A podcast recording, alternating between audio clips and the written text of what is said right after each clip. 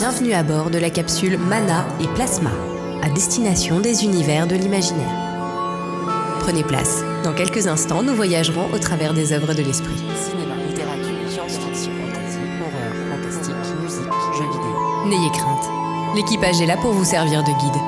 Mana et Plasma, décollage dans 3, 2,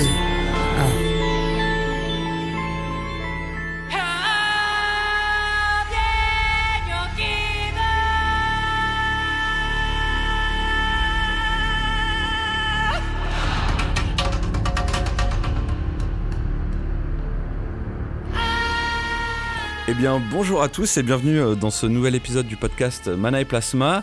Euh, Aujourd'hui, on l'a attendu euh, comme le Messie et ça y est, il est arrivé. Je ne parle pas de Jésus, mais bien du film Dune, réalisé par Denis Villeneuve, qui, comme le christianisme en son temps, a converti et radicalisé des milliers de fans de SF de par le monde. Dune, Dune, Dune est quasiment devenu une prière incantatoire, le dernier espoir de voir une belle adaptation d'un roman culte qui, par son univers et ses thématiques, fascine toujours autant aujourd'hui. Alors mettez vos sandales, un peu de crème solaire et plongez avec nous dans le désert brûlant d'Arakis. Pour nous accompagner dans ce périple brûlant, nous avons avec nous aujourd'hui l'Olifant, qui, en même temps de tenir une chaîne YouTube passionnante sur la SFFF, essaye de créer le Quizak Aterac en mélangeant et en combinant tous ses livres de sa bibliothèque. Salut Loli Salut. Eh ben, Ça- eh ben, très contente d'être là, écoute. Eh ben trop bien. J'ai fait mon café euh, à, l'épice pour l'occasion. J'ai j'ai mis de la cannelle dans mon café, en fait. Est-ce que du coup t'as des visions de, de l'épisode, genre des flash forward euh, Ça, Écoute, j'espère euh, très fort avoir euh, des visions de la deuxième partie du film, du coup, mais pour le moment, ça marche pas trop. Voilà. Bon, on, on espère, euh, on, on espère que ça sortira. Euh, Saïd, qui chapeaute histoire et ouvrage de ses mains, avec bien sûr de la peau de verre de sable pour les finitions et une dent comme stylo, parce que pourquoi pas. Euh, pas facile du coup de choper les matières premières, non? Pas évident, effectivement, surtout que, vu la couleur de ma peau, mon espérance de vie sous le soleil est d'environ 15 secondes et demie. Même avec un distill Euh, faudrait essayer. Ok, ça marche. Très content d'être là, en tout cas. Ouais, À trop bien de t'avoir aussi. Et enfin, Chipo, recréateur d'univers à base de colle et de découpe visuelle, qui fait aussi partie de l'école SUC, la, trahison- la trahison en moins et la bonne humeur en plus. Bonjour. Alors moi je suis euh, Team Atride Forever hein, depuis que j'ai vu la cornemuse euh, dans le film. euh, C'est bon quoi, Team Bretagne, euh, Team Atride quoi. En même temps, qui est Team Harkonnen Tu vois, genre. euh, genre, C'est euh, dur, j'avoue. à part, euh, à part, tu sais, euh, euh, pour, pour ceux qui ont connu les années 90, euh, qui étaient au collège, tu sais, les, bah, genre les, les gens qui écoutaient Slipknot et tout, je pense qu'ils aimaient les, les, les Harkonnen, quoi. Mais euh, Harkonnen. Exactement. si, si, si tu, si tu étais gothique des années 90, tu vas beaucoup aimer, euh, aimer les Harkonnen euh, dans, dans le roman et dans les films euh, de Villeneuve, les prochains films. Euh, du coup, on va commencer. J'ai perdu ma page. Euh, du coup, on va commencer par une première question. Euh, bah, du coup, ça a été quoi, vous, votre première rencontre avec Dune, le roman ou euh, l'univers en général? Voilà, c'était quoi votre, votre première rencontre avec cet univers fascinant? Honneur aux invités, non? Allez, Chipo. Alors euh, je crois que la première fois que j'ai entendu parler de Dune, j'étais tout gamin, c'était à la sortie du Lynch, donc ça devait être en 84 je crois. Et euh, il y avait une petite pastille euh, le dimanche matin euh, sur la 2 sur, euh, sur les sorties cinéma. Et ils avaient montré euh, les effets spéciaux de Dune, quoi, de, de Lynch, qui à l'époque euh, déjà était un peu vieilli, quoi. Enfin, je me souviens avoir vu le com il montrait un extrait du combat euh, de l'entraînement de, de Paul euh, avec euh, avec Duncan Le ou bouclier. Ouais voilà. Et le, le, le fameux bouclier euh, qui est fait en rotoscopie euh, et euh, déjà déjà à l'époque ça m'avait paru un peu étrange quoi. Et euh, ouais c'est vraiment la toute première fois que j'ai entendu parler du Dune quoi. Je devais avoir je sais pas 8 ou 9 ans euh, à peu près quoi et puis ensuite Ouais, la, rotosco- la rotoscopie, pour euh, ceux qui, qui aussi sont nés dans les années 80, c'était euh, en gros c'était quoi? C'était de, de redessiner sur la bande ou enfin il y avait que- avec un traitement numérique, mais c'était vraiment euh, les débuts, voilà les et- débuts de l'ère numérique. Ouais, ouais, et puis ben, les, les, les effets visuels du Dune de Lynch, il y en a des très très bons, et puis il y en a d'autres qui, qui ont enfin qui sont un peu un petit peu compliqués à voir quoi, au niveau de la rétine. Et je me souviens que les, les, les, les, cubes qui représentaient les, les boucliers qui entouraient les, les personnages, c'était vraiment c'était vraiment un peu cheap quoi. Ouais. Et du coup, voilà, c'était ça, c'était le, film de Lynch pour toi, la, porte d'entrée vers Dune. Ouais, la, toute première fois que j'ai entendu parler de, du roman et puis du, du, film, quoi, c'était euh, c'était vraiment là, quoi.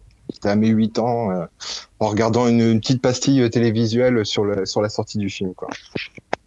Et alors, est-ce que ça t'a donné envie de lire le roman ou, ou, plus tard, quand tu étais ado, peut-être? Alors après, euh, le roman, c'est venu plus tard, ouais, pré-ado.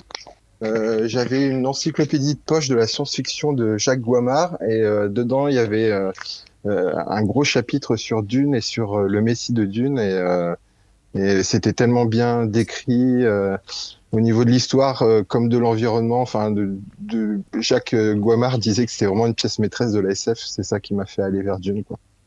Et vers le le roman en presse pocket avec la couverture de Sunmac la fameuse couverture quoi, avec Paul et les yeux bleus. Quoi.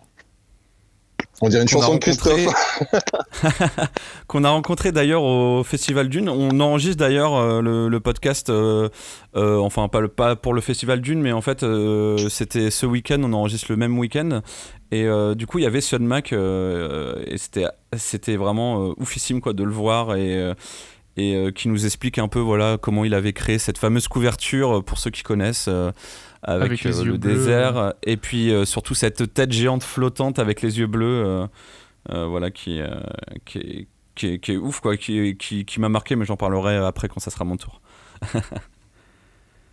et du coup toi Loli c'était quand voilà le, ta première expérience avec Dune? Eh ben, j'en avais parlé dans la vidéo bah, que j'ai consacrée à Dune sur ma chaîne. moi, c'est le, bah, c'est le film de Lynch en fait. Et euh, c'est le film de Lynch que j'ai vu, je ne saurais plus trop dire, euh, franchement, il y a peut-être une dizaine d'années pour la première fois, un truc comme ça. Et en fait, ça m'avait bah, pas du tout donné envie. Je savais que c'était un, une grande saga de SF derrière, mais bah, ça m'avait pas du tout convaincu. Et en fait, euh, ce qui s'est passé, c'est que il y a quelques années, je sais pas c'était quoi, il y a trois ans, un truc comme ça, euh, ils ont mis donc le documentaire euh, le, sur le dune de Jodorowsky sur Netflix, je crois, si je dis pas de, bêtises. De Frank Pavich, je crois, ça s'appelle comme ça, je crois, le, le réalisateur du, du documentaire. Ouais, je sais plus s'il était dispo sur YouTube ou sur Netflix, je saurais plus dire. Mais donc, je crois que c'était Arte, je crois. Je crois qu'il ah, avait, il a été sur Arte. Il avait mis sur Arte. Ouais. Ah, je crois que c'est ça. Ouais. sur Universiné aussi, si vous. Ouais. Ok. Et bah écoute, euh, et en fait donc j'ai vu le documentaire et en fait ça m'a, bah, j'ai adoré et en fait je me suis dit en le voyant, mais attends, en fait d'une euh, euh, c'est pas ce que je pensais, enfin, ou en tout cas, euh, il y a des gens qui ont une vision de l'univers de Dune qui est pas du tout celle euh, que j'avais vue dans le film de Lynch. Et c'est ça qui m'a donné envie de lire les bouquins. Et du coup, j'ai lu la, la saga, enfin une bonne partie de la saga. Et voilà. C'est un petit peu mon, mon, on va dire, euh, mon parcours avec Dune. Voilà. Ton parcours dunesque. Et toi, mon Saïd, parcours dunesque. Et toi, Saïd ben Moi, c'était avec le roman. C'était avec le roman, en fait. Euh, bon, désolé pour les auditeurs et auditrices, j'ai l'impression que je radote un peu, mais euh, c'est la, force des choses qui le veut. Mais euh, j'étais un lecteur de Bernard Werber il y a fort fort longtemps. Et Werber, quand on lui demandait quelles étaient ses influences, il en citait toujours trois Herbert, Dick et Asimov. Et c'est par ce biais-là que j'ai entendu parler de Dune pour la première fois.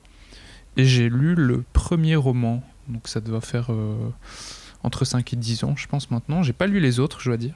Et au fait, le, même le premier roman, on reparlera peut-être de, du caractère accessible ou pas de Dune euh, un peu plus tard, mais euh, j'ai dû m'y reprendre à deux fois quand même. Le début était assez ardu. Mais ça a été mon premier contact avec Dune, oui. Et le, en fait, le film de Lynch, je l'ai vu très très récemment, après avoir vu le reportage euh, Jodorowsky's Dune. Parce que j'avais envie de voir euh, quel était enfin ce, c'est ce qui était décrit comme un ovni de la SF euh, reconstitué d'après les idées de Giotto.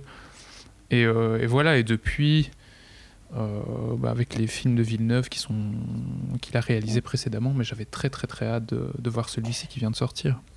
Du coup, en fait, c'est le sens strictement inverse de moi. Enfin, c'est marrant. C'est assez marrant. Ouais, ouais.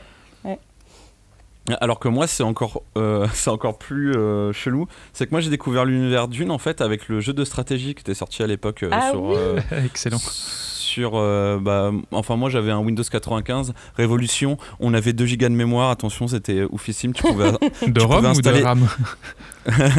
non tu sais de, de, de disque dur quoi. Ah ouais, ouais, ouais. t'avais- t'avais 2 gigas. Et du coup euh, t'installais 4 jeux. Les, un jeu c'était 400 MO à peu près tu vois. Donc euh, genre t'installais 4 jeux euh, et, et après ta, ta maman te criait dessus parce que euh, elle pouvait plus rien faire. Elle pouvait plus faire de bureautique. Donc tu, tu devais choisir vraiment les jeux que tu devais installer. Et je me souviens qu'on avait euh, on avait Dune, alors je sais plus si c'est Dune 1 ou Dune 2, mais je crois que c'est Dune, qui a été fait par, euh, par des Français d'ailleurs.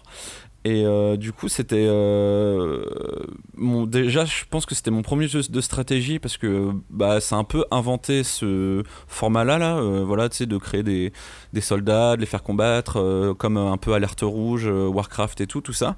Mhm. Et. Euh, et en fait, euh, ouais, l'univers m'avait marqué bah, parce que c'était de la science-fiction. Moi, j'étais passionné. euh, Enfin, tu vois, genre, moi, je kiffais la science-fiction même quand j'avais euh, 6-7 ans, tu vois, parce que ça, Star Wars, tous les trucs comme ça, je kiffais. Et ce qui m'avait marqué vraiment, c'était euh, le, petit, le petit truc rigolo en fait dans le jeu, c'est que.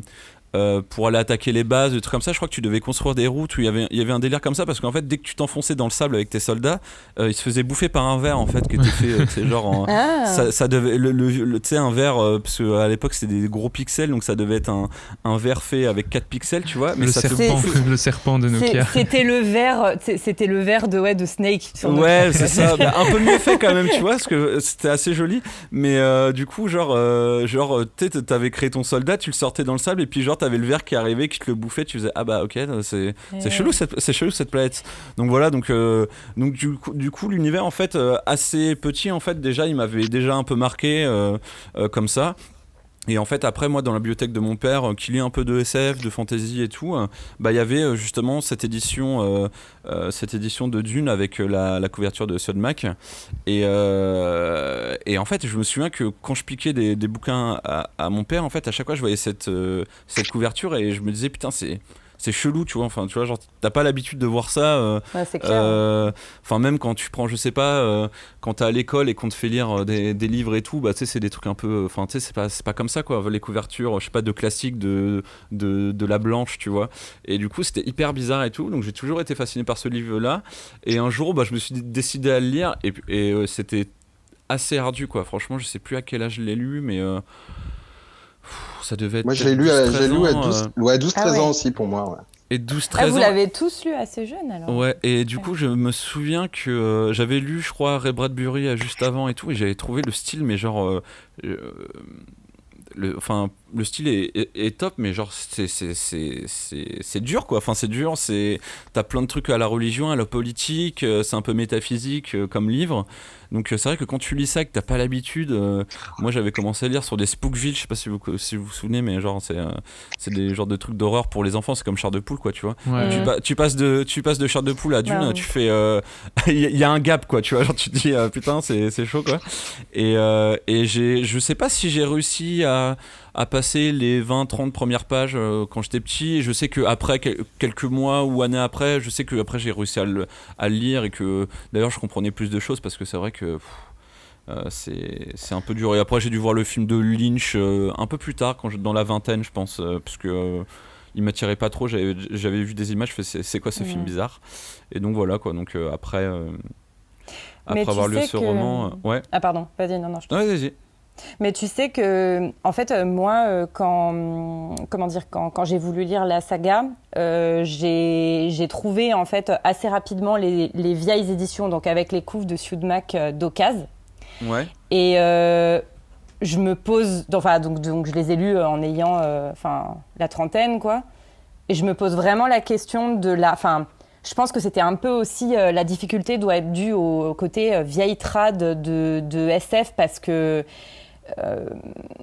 bah, je trouve que c'est quand même pas hyper euh, fluide quoi. Enfin et je me demande si les nouvelles traductions là, euh, personnellement je les ai pas lues mais ne n'améliorent pas aussi euh, l'expérience de lecture. voilà. Même si je pense que le fond reste quand même toujours assez euh, complexe à saisir pour quelqu'un qui aurait 12-14 ans, quoi. Mais ben, on en parlait, on en parlait hier pendant le Dune Festival avec quelqu'un. En fait, c'est vrai que quand tu regardes l'âge d'or de la SF, Asimov, Clark et tout, tout ça.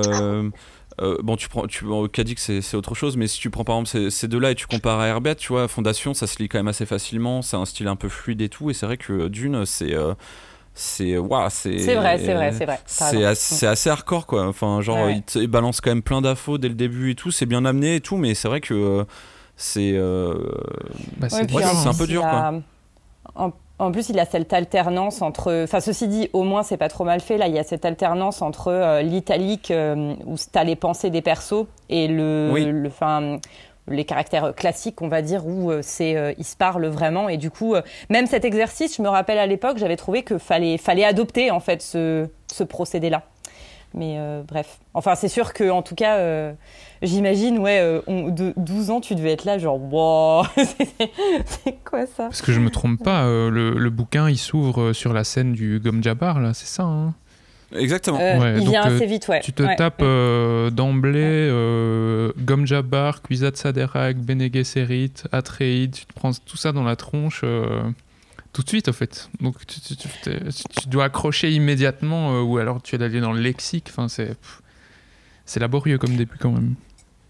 Oui, c'est vrai qu'il y a ce côté où il te, Herbert, il balance énormément de vocabulaire propre à son, à son univers et t'as pas de note de bas de page quoi effectivement. Faut que t'aies le réflexe de, de, en fait moi il y a même des je me rappelle quand je l'ai lu je me suis rendu compte en plus euh, de mémoire si je me plante pas bah, les vieilles éditions sont le premier tome est découpé en deux et je crois que les annexes sont qu'à la fin du deuxième. Exactement, ouais. C'est ce que je, c'est ce que je me demande aussi parce que ouais, c'est ça. Et, du coup, je m'étais même pas rendu compte qu'il y avait un lexique. Et donc à un moment, j'ai fait, mais attends, en fait, il y a tout qui est à la fin de l'autre bouquin. Enfin, bref, voilà, ma, euh, pas grande, évident encore une fois. Ma grande qui l'a lu cet été, c'était exactement ça. C'est-à-dire qu'elle a emmené le, le tome 1 en vacances. Et c'est après quand je lui ai dit, euh, t'as vu, c'est génial et tout, le glossaire à la fin. Enfin voilà, t'as la carte de la planète t'as des articles sur l'écologie d'une et tout. Alors elle, ça. et euh, pareil pour, il y a beaucoup de choses euh, pour lesquelles elle, passait complètement à côté ou elle me questionnait euh, tout le temps quoi. Sur le Bene Gesserit, sur la planète X, sur Richesse, enfin, il y a beaucoup de choses qu'elle ne comprenait pas du tout quoi.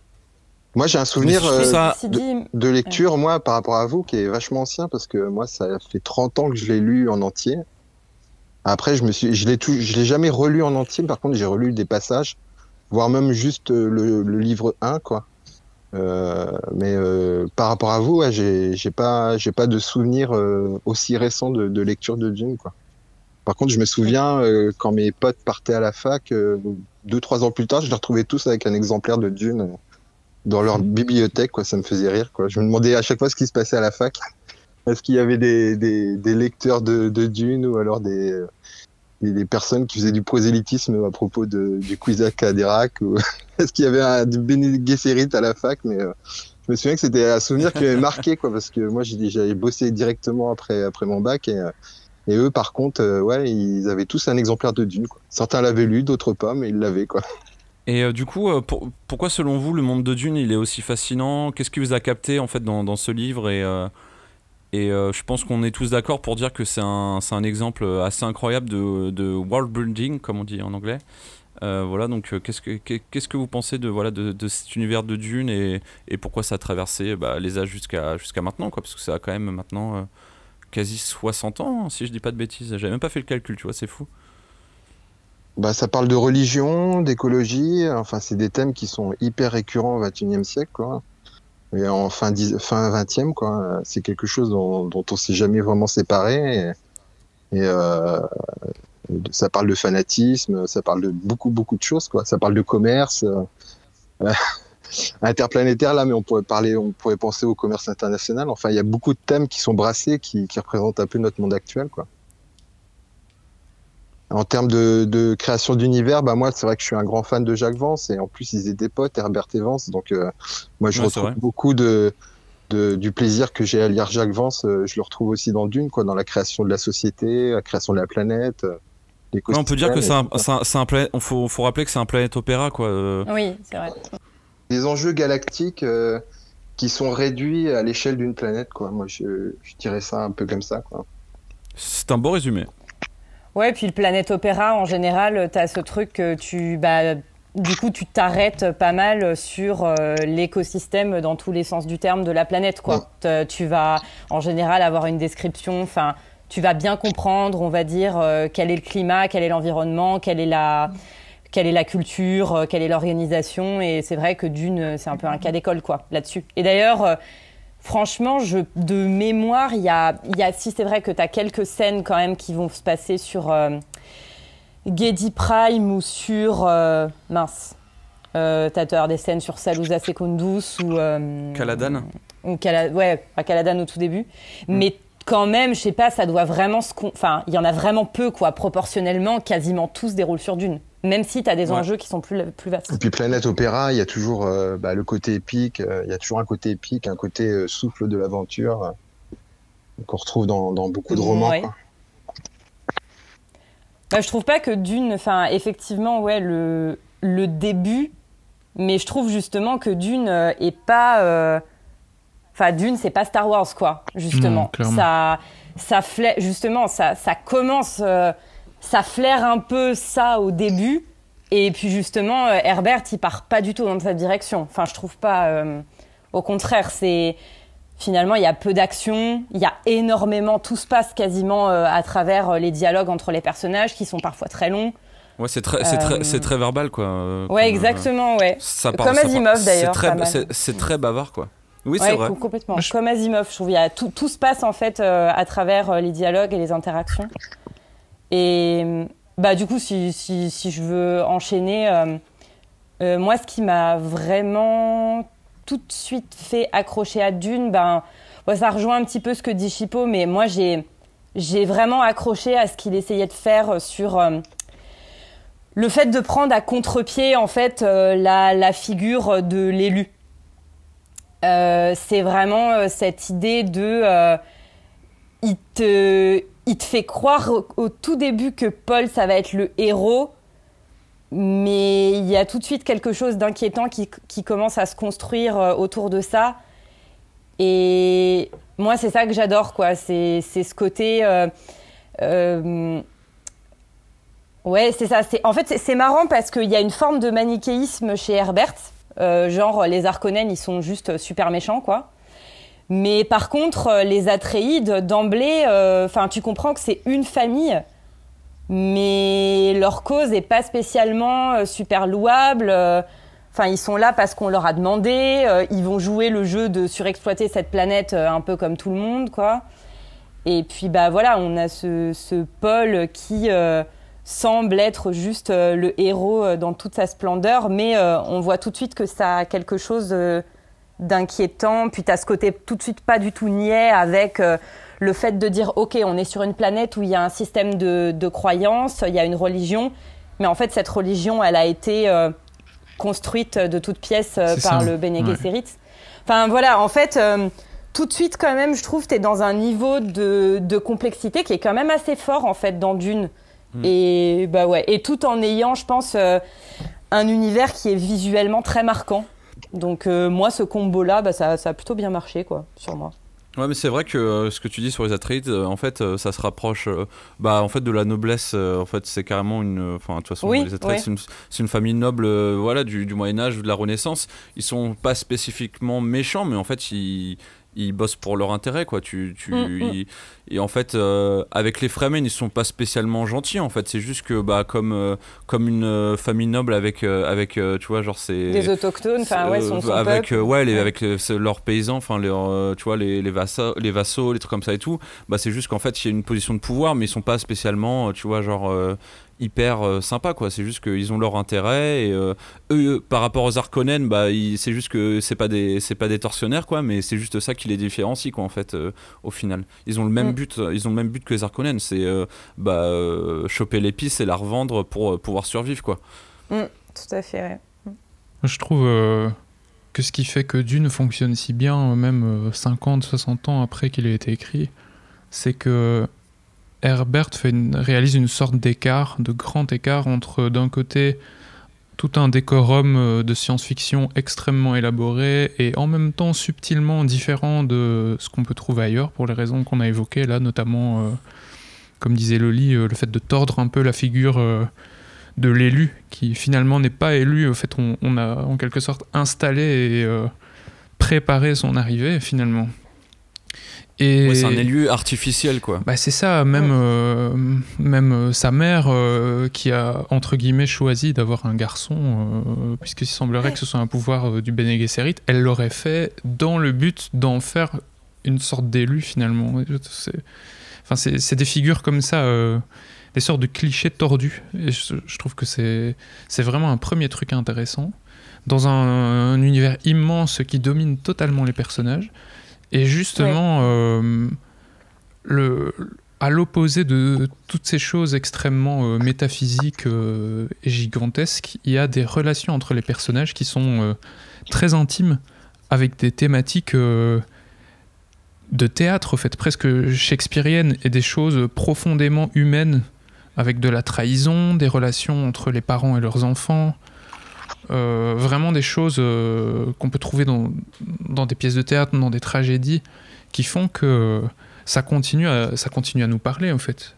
Parce que l'amour entre la mère et le fils, euh, l'ambition d'un papa pour, pour son enfant qui doit reprendre, prendre la relève derrière lui, les, les, cousins qui peuvent pas se piffer, c'est des choses qu'on comprend de façon très forte et vous disiez que c'était verbeux tout à l'heure.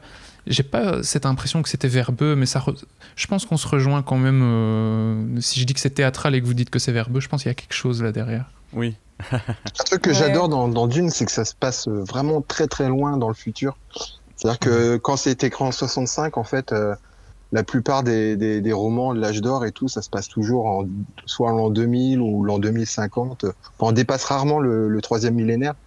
Alors que là, euh, 10 191, je crois, euh, euh, tout de suite, ça, je veux dire, il y a une portée qui est, qui, qui, va, qui est très très lointaine. Quoi. Tu te dis, euh, qu'est-ce qui s'est passé entre, entre, entre notre époque et leur époque à eux? On a des, des petits éléments avec le djihad butlérien. Mais euh, pour moi, c'est un truc qui me transportait gamin. Quoi. Je veux dire, à 12 ans, tu te dis, ouais, l'an 10 000 et tout. Euh, mais ça, et ce que, ce que tu soulèves aussi, c'est enfin moi je trouve que c'est une originalité quand même assez forte parce qu'il y a ce coup de, c'est un immense bond dans le futur et pourtant il nous sort son idée de djihad butlérien mm. qui fait que la techno au sens, euh, comment dire, euh, euh, outre la technologie entre guillemets euh, écologique, enfin tout ce qui est euh, comment dire exploitation de l'épice, compréhension de la planète, etc. Sinon la techno au sens les robots, l'intelligence artificielle, l'exploration spatiale qui était quand même un peu, enfin je, je, peux me tromper, mais un centre d'intérêt important pendant l'âge d'or de la SF. Et ben là on n'est enfin on n'est pas vraiment là-dedans. Enfin on est même on est après ça pas là-dedans. On est au-delà de ces questions c'est comme si bah, tout était acquis et que le, les questionnements de Dune ils étaient derrière quoi. Bah, c'est ce qui, est, ce qui est assez fascinant en fait c'est de la ça me fait réaliser ça, c'est que c'est de la science-fiction, mais humaine, pas euh, technologique. Tout à fait, ouais. Parce mm. que par exemple, quand tu prends les Mantat, donc euh, qui sont des des sortes de super ordinateurs humains en fait. Euh, mm. Voilà, euh, quand tu regardes l'épice, euh, bah c'est pas une technologie, mais c'est c'est des hommes qui, à force d'être habitués à l'épice, en fait, peuvent faire voyager leur vaisseau en plissant l'espace. enfin, tout, tout, tout, est fait pour en fait ramener le récit en fait aux hommes et non pas comme dans plein de livre de la SF de l'âge d'or euh, sur la technologie et comment euh, voilà comment elle va prendre le pas sur nous. Là, c'est vraiment genre des humains euh, transposés dans le futur, mais c'est vrai que ça pourrait se passer typiquement ça pourrait se passer aujourd'hui limite avec le même niveau technologique quoi en fait. Donc c'est aussi ça qui est, Je pense intéressant. Surtout que ça, ça pourrait se passer dans un univers de fantasy que ce serait pas très différent. Enfin, tu vois ce que je veux dire? Genre, ça serait un contexte à la Game of Thrones finalement. Ben, en fait, ça marcherait, je pense, dans un univers. Euh, enfin, ça, ah bah ça, marcherait en grande partie parce qu'effectivement, ce qui intéresse Herbert, c'est euh, c'est des dynamiques euh, sociales, des dynamiques politiques, c'est à la limite le, le, rapport à la psyché, etc., le, le rapport aux autres, enfin donc le rapport à la religion, enfin ouais, complètement quoi. Donc, Et ce que disait Saïd d'ailleurs sur le sur le Shakespeare, je dirais même c'est la tragédie grecque en fait, carrément Ouais. Euh, toutes les références à Atreide, Agamemnon, euh, voilà, c'est- quand même euh, voilà, des références euh, voilà, de, au, au théâtre antique. Et, et tu le vois en fait dans le, le père, le père qui se fait tuer, la, la mère qui, qui pleure pour son fils. Enfin voilà, on retrouve pas mal de, pas mal de voilà, du, du théâtre grec. En fait, on retrouve ça dans Ah, Dune. Et c'est aussi, pour ça que je pense que ça, ça, ça touche quand même. Ça nous touche nous parce qu'en fait c'est quand même des histoires assez universelles qu'on connaît euh, qu'on connaît en fait de, par notre culture quoi. Mm, mm. Bah, il y a une dimension, euh, comment dire, euh, assez forte. Genre, c'est le, comment on appelle ça C'est le, c'est le fatum tragique, quoi. C'est le, c'est le. Il y, a une- il y a un déterminisme assez fort quand même dans Dune parce que, euh, en gros, euh, Paul, il est ce qu'il est aussi pour, euh, enfin, à cause de son sang. Et entre guillemets, il a une destinée euh, contre, enfin, il a une destinée euh, contre ou pour laquelle il va se battre fort, euh, mais en fait, euh, il, il va quand même, il, quoi qu'il arrive, il va quand même emprunter le chemin qui a été tracé pour lui, quoi. Et dans Mm. dans la suite, c'est pareil, tu as des persos qui vont tourner d'une certaine manière parce que ils sont de euh, telle ou telle famille euh, et que euh, il n'y a pas le choix quoi. Enfin je sais pas C'est- le, le thème un peu de la chute en fait de. ouais, de- Enfin, je trouve ouais. que, que les personnages chutent en fait dans, dans Dune euh, tous en Mhm. fait euh, ils ont tous leurs faiblesses clair, hein, et euh, c'est clair ouais. et Mm. à un moment euh, voilà ils vont bah ils, ils tombent en fait euh, de- dans leur euh, personnalité dans leurs actes et tout en fait il y a il y a pas c'est quand même Dune on peut dire que c'est pas très optimiste euh, quand même comme euh, comme roman. Mm, bah, bah non, c'est Non, non. clairement pas très optimiste, non c'est ouais. Non mais je veux dire par rapport à par rapport à d'autres euh, d'autres œuvres de science-fiction euh, c'est pas c'est pas très feel good hein, euh, Dune. euh, Ah bah euh, c'est clair que tu prends un Asimov à côté, euh, Asi- Asimov est beaucoup plus, enfin est globalement plus optimiste qu'un qu'un Herbert, ouais c'est sûr. Un peu plus d'humour, peut-être, déjà. oui c'est vrai. Ah oui, c'est clair que dans Dune, je sais même pas s'il y a du... Non, il y a, il y a- il y a juste zéro humour. Non, pas du tout. quoi. Non, il n'y a pas de grosse poilade, non. C'est- Non, non, c'est clair. ouais. Ouais, tu te Mm. fends pas la gueule euh, en, le- en le lisant. Et euh, ce qu'on n'a pas parlé, moi, que je, je trouve le plus fascinant dans Dune, c'est quand même euh, le, c'est quand même la planète en elle-même, quoi, qui est, euh, qui est assez extraordinaire. En fait, il a réussi, euh, Frank Herbert, à créer euh, un monde, euh, en fait, euh, qui paraît vrai parce que il, il a une approche, euh, il a une approche, en fait, euh, en, en écrivant quasiment. Euh, euh, issu de, des naturalistes en fait des, gens qui partaient en expédition et qui euh, et qui en croquis en fait euh, mettaient voilà comment dire observer la nature. Et en fait on a vraiment ça dans, Dune. C'est vraiment il, il nous c'est comme si en fait on était un explorateur on était un explorateur. Nous aussi on découvrait une planète vivante avec plein de codes plein de règles en fait naturelles.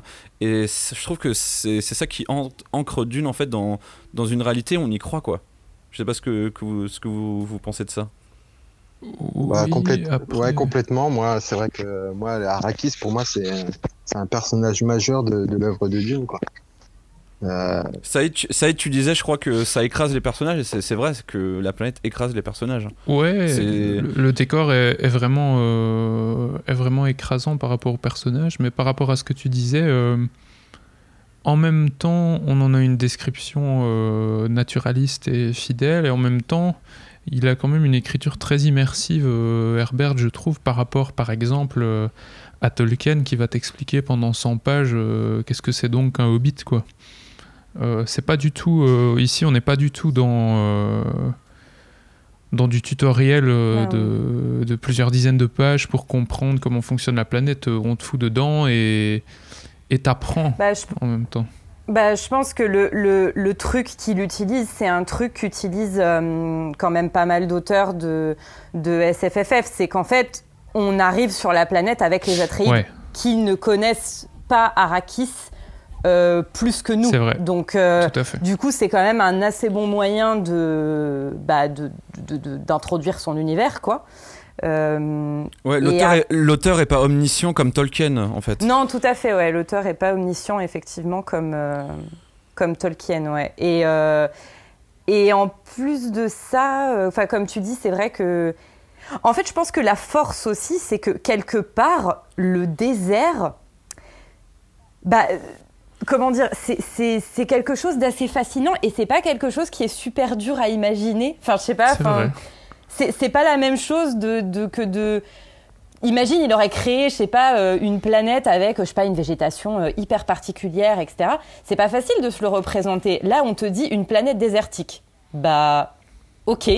Et derrière, effectivement, il va, il va très bien décrire euh, le vertige que provoque le désert, etc. Il y a quand même pas mal de passages sur sur la soif, sur la rareté de l'eau, sur ce que ça fait d'être dans un climat aussi aride et tout. Mais enfin, visuellement, c'est quand même assez marquant et assez facile de se le représenter, je trouve. Euh. Et en plus de ça, quand tu continues dans la saga, ben va quand même y avoir en plus tout un rapport euh, affectif au, à ce désert qui va se développer. ce désert qui va. Enfin. Bah, du coup, c'est dur d'en parler là, parce que là, c'est un peu. Ça un peu voilà. Mais, mais voilà, mais Enfin bref, mais c'est clair que... Une, nostalgie du désert, on pourrait dire. Ouais, c'est ça. Mais c'est clair que euh, Dune et Arrakis euh, sont, euh, sont bah, aux limites au centre du récit, ouais, c'est sûr. Et, puis il y a des découvertes même tardives en plus sur le fonctionnement de cette planète, même encore tard dans la saga, quoi. Oui. Et on parle souvent du coup d'écologie, de politique, de mystique, mais vous, vous en tirez quoi de, de Dune en fait? C'est quoi pour vous Enfin, c'est quoi, c'est quoi votre, plutôt c'est quoi votre thématique préférée dans Dune en fait? C'est quoi qui, qui vous zappe euh, enfin dans, dans, le récit? C'est quoi Qu'est-ce qui vous a le plus intéressé dans Dune en fait? On est tous en train de cogiter là. non, parce que moi, ça serait les trois quoi. Euh, tant au niveau euh, politique, les relations politiques, que la présentation de l'écosystème et, et la mystique. Euh, ouais, c'est. Mais tu, tu, tu, dois en choisir un, Chipo, oh je suis désolé. Moi, je me souviens que quand j'ai lu Dune, à, donc à 12 ans, euh, les mots comme djihad et tout ça, c'était des mots qui nous étaient parfaitement inconnus à l'époque, quoi. Et euh, j'avais impressionné mon prof au collège quand il nous avait parlé de djihad, justement, et j'avais su l'expliquer, quoi. Grâce à Dune, quoi. C'est la première fois que j'ai entendu parler de, de djihad, c'était dans Dune, justement. Alors que maintenant, c'est malheureusement un mot qui est qui est assez courant, quoi. Euh, moi, je reste, je suis un lecteur de base, hein, mais je pense que ouais, l'écosystème de Dune, moi, c'est quelque chose qui m'a qui m'a fasciné, quoi. Autant que les autant que les relations avec les personnages, hein, je vous avoue, euh, et que j'ai eu du mal justement à, à, voir dans, dans, le film de Villeneuve, quoi. Pour moi, il y a, y a, vraiment trois secondes euh, qui qui, qui m'ont fait penser à, ma lecture de Dune. Mais ah Araki, j'ai trouvé qu'elle était, elle était pas si bien traitée que ça. Enfin, moi, c'est. Euh, on en parlera, on en parlera dans la troisième partie. Ouais. Restez jusqu'au bout. Euh, moi, je peux, de, moi, je peux m'exprimer euh, si tu veux, mais du coup, je vais un peu me répéter par rapport à la question précédente. Mais moi, la dimension mystique, c'est pas quelque chose qui me parle perso. Enfin, c'est vraiment pas ce que je préfère dans Dune, les délires. les délires aïe avec l'épice, ouais, bon, voilà. Euh, le, le, oui, le rapport à l'écosystème, euh, oui, il est, il est intéressant. Euh, j'ai bien aimé bah, le fait que. En fait, j'ai bien aimé le, tout ce qui tourne autour de l'épice. J'ai bien aimé aussi le, rapport à l'eau. Je trouve, je trouve que c'est super bien traité dans, dans la saga. Ce, le fait que l'eau, c'est une ressource qui est injustement partagée, que dans euh, Arakin, donc dans le palais, bah, il y a des jardins qui ont été recréés, euh, alors que tu as des gens qui sont en train de galérer pour avoir, euh, enfin, ne serait-ce qu'un verre d'eau dans la journée, mm. que chez les Fremen, tu as, ce fonctionnement avec les distilles, le recyclage de l'eau, de la transpiration, etc. Enfin, le rapport aussi. Bah, tout, tout, le rapport en fait que les Fremen ont à l'eau, le, quand il y a quand il y a quelqu'un qui meurt, par exemple, on, on gaspille pas son eau, etc. Enfin, euh, juste, je ne sais pas pourquoi j'y pense maintenant, mais j'ai je, trouvé ça hyper intéressant. Et bah, sinon, euh, moi, je vais me répéter, mais c'est vraiment euh, tout le discours sur le, la religion que j'ai trouvé passionnant, l'instrumentalisation de la, relation, la, religion, l'idée du Bene de cet ordre de femmes qui est extrêmement puissant. Euh, extrêmement calculateur, euh, voilà. Ah, ce, ce sont des, euh, des, des, missionnaires, quoi, de, comme, Tout comme, à fait. comme, a, comme, a, fait l'Église catholique, en fait, c'est exactement pareil, quoi. C'est ça, qui, qui, qui, implante des religions sur des planètes pour derrière faciliter des bah, une prise d'influence ou des manœuvres politiques.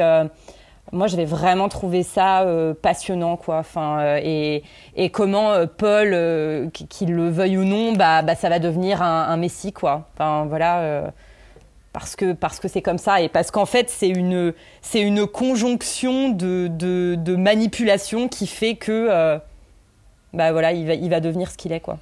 Mais d'ailleurs, euh, ce thème des Bene Gesserit est tellement passionnant qu'en fait, euh, Frank Herbert va pratiquement, enfin, va prendre cet ordre va prendre une importance assez incroyable dans la dans la suite des romans en fait, parce que c'est c'est on en parle un petit peu dans le premier roman, mais après ça va être limite après dans les, dans les bouquins euh, un peu plus tard, ça va être carrément, voilà, le, on va parler vraiment du Bene quoi. Je pense que Frank Herbert a été un peu fasciné par sa création.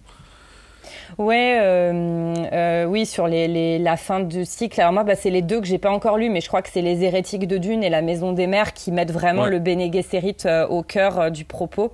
Ouais. Et bah il y aurait un truc. je vois, je vois en fait que sur le Discord, on nous parle de, enfin, on il y, a, Winnie qui parle de Dune et le féminisme. Ouais, bah ça serait une bonne question parce que féminisme et féminisme. Hein, mais je, trouve que Dune, euh, oui, Herbert, euh, Enfin, il a le mérite effectivement, par rapport à d'autres auteurs de sa génération, de donner de la place quand même à des personnages féminins et d'avoir construit des personnages féminins forts. C'est vrai que je pourrais le, citer parmi les trucs que j'ai trouvé quand même assez notables. Mais je suis pas convaincue qu'on soit non plus dans une vision. C'est toutes euh, des crapules manipulatrices. 100%, féministe, euh, mais je vais pas, euh, voilà, je, je vais pas grignoter la question. En même temps, on est dans les années 60 aussi, euh, donc c'est c'est le tout début, voilà, du féminisme politique et voilà des des, des complètement. donc c'est vrai que ça aurait été très étonnant que, que d'un coup, déjà qu'il y a le thème écologique qui était vraiment à ses prémices. Alors en plus, s'il avait fait vraiment, je pense, un truc féministe, voilà, très comment dire nouveau, en fait, ça aurait été quand même assez étonnant. Quoi, parce on est vraiment au tout début de, ça dans les années 60. Non, non, c'est ce que je dis. Je pense que c'est pour le coup, euh, Herbert, euh, il y a, c'est, un point à souligner euh, par rapport à hein, bah, Asimov et Jack Vance. Hein, désolé, mais voilà quoi. Bah, Typiquement.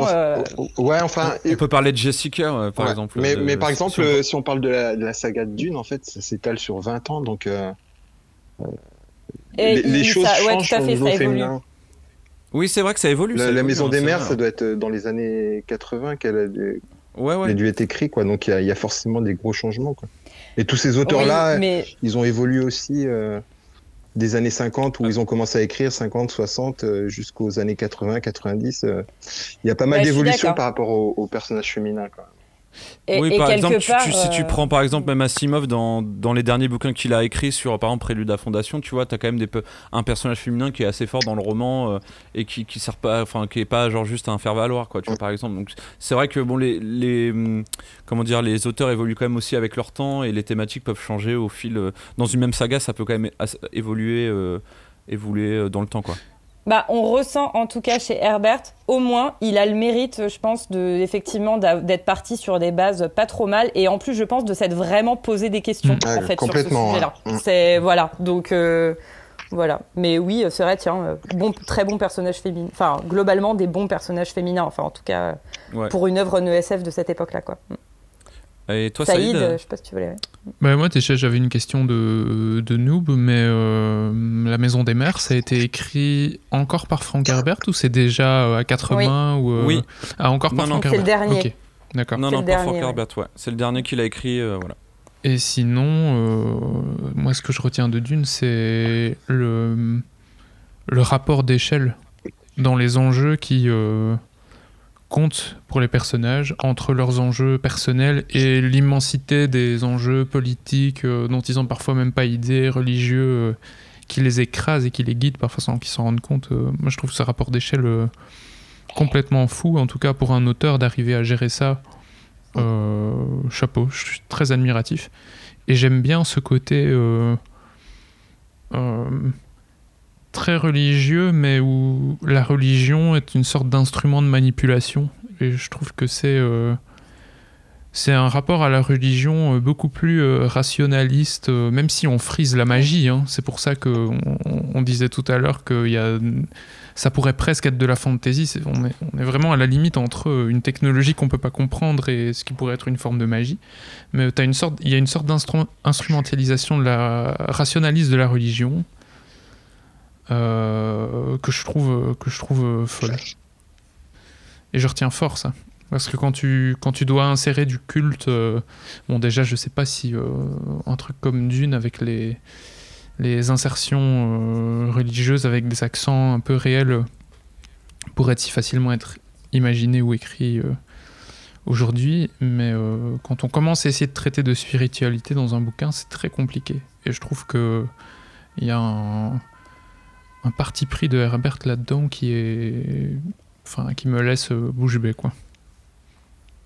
Bah, C'est vrai que le contraste, euh, enfin c'est intéressant parce qu'en fait il y a un, il y a un vrai, il y a, excuse-moi, Euh, il y a un vrai, euh, il y a un vrai mysticisme comme tu dis, il y a une vraie part qui est donnée à la, à la magie et à, une- enfin à une forme de magie et de mystique, euh, etc. Et en même temps il y a un rapport extrêmement pragmatique à la religion en tant que, en tant que dogme, etc. Donc euh, c'est, c'est pas banal quoi, c'est pas banal.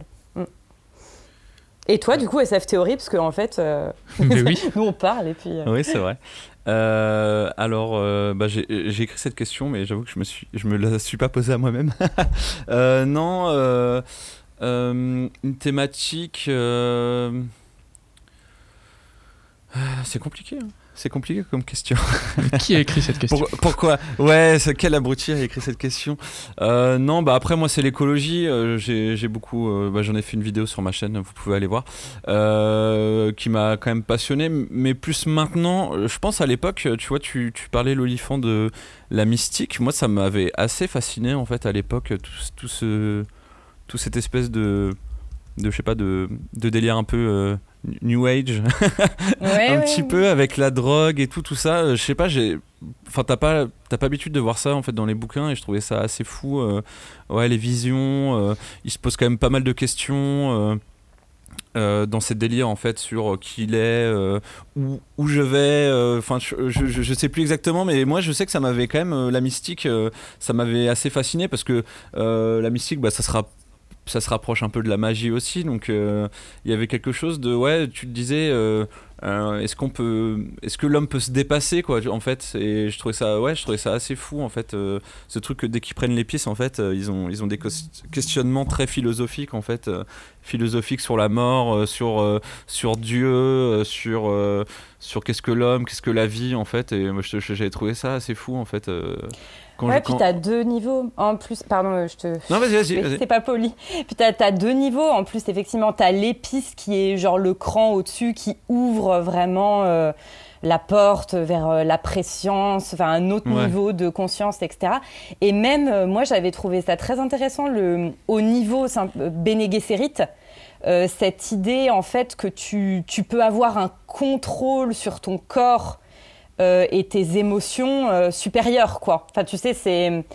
Pour le coup, c'est c'est, un truc qui peut rester, on va dire, presque rationnel et explicable, quoi. C'est-à-dire, c'est des personnes qui ont un, ouais, un contrôle sur leur corps et leurs réactions, euh, comment dire, euh, psychiques et cérébrales hors normes, quoi. Et ça rejoint un petit peu d'ailleurs cette idée aussi du, du mentat, euh, de bah, tu peux arriver à un point où ton esprit devient un ordinateur. Enfin, c'est hyper intéressant, je trouve. euh. Ouais, c'est vraiment le dépassement de l'humain euh, par, ça, euh, ça.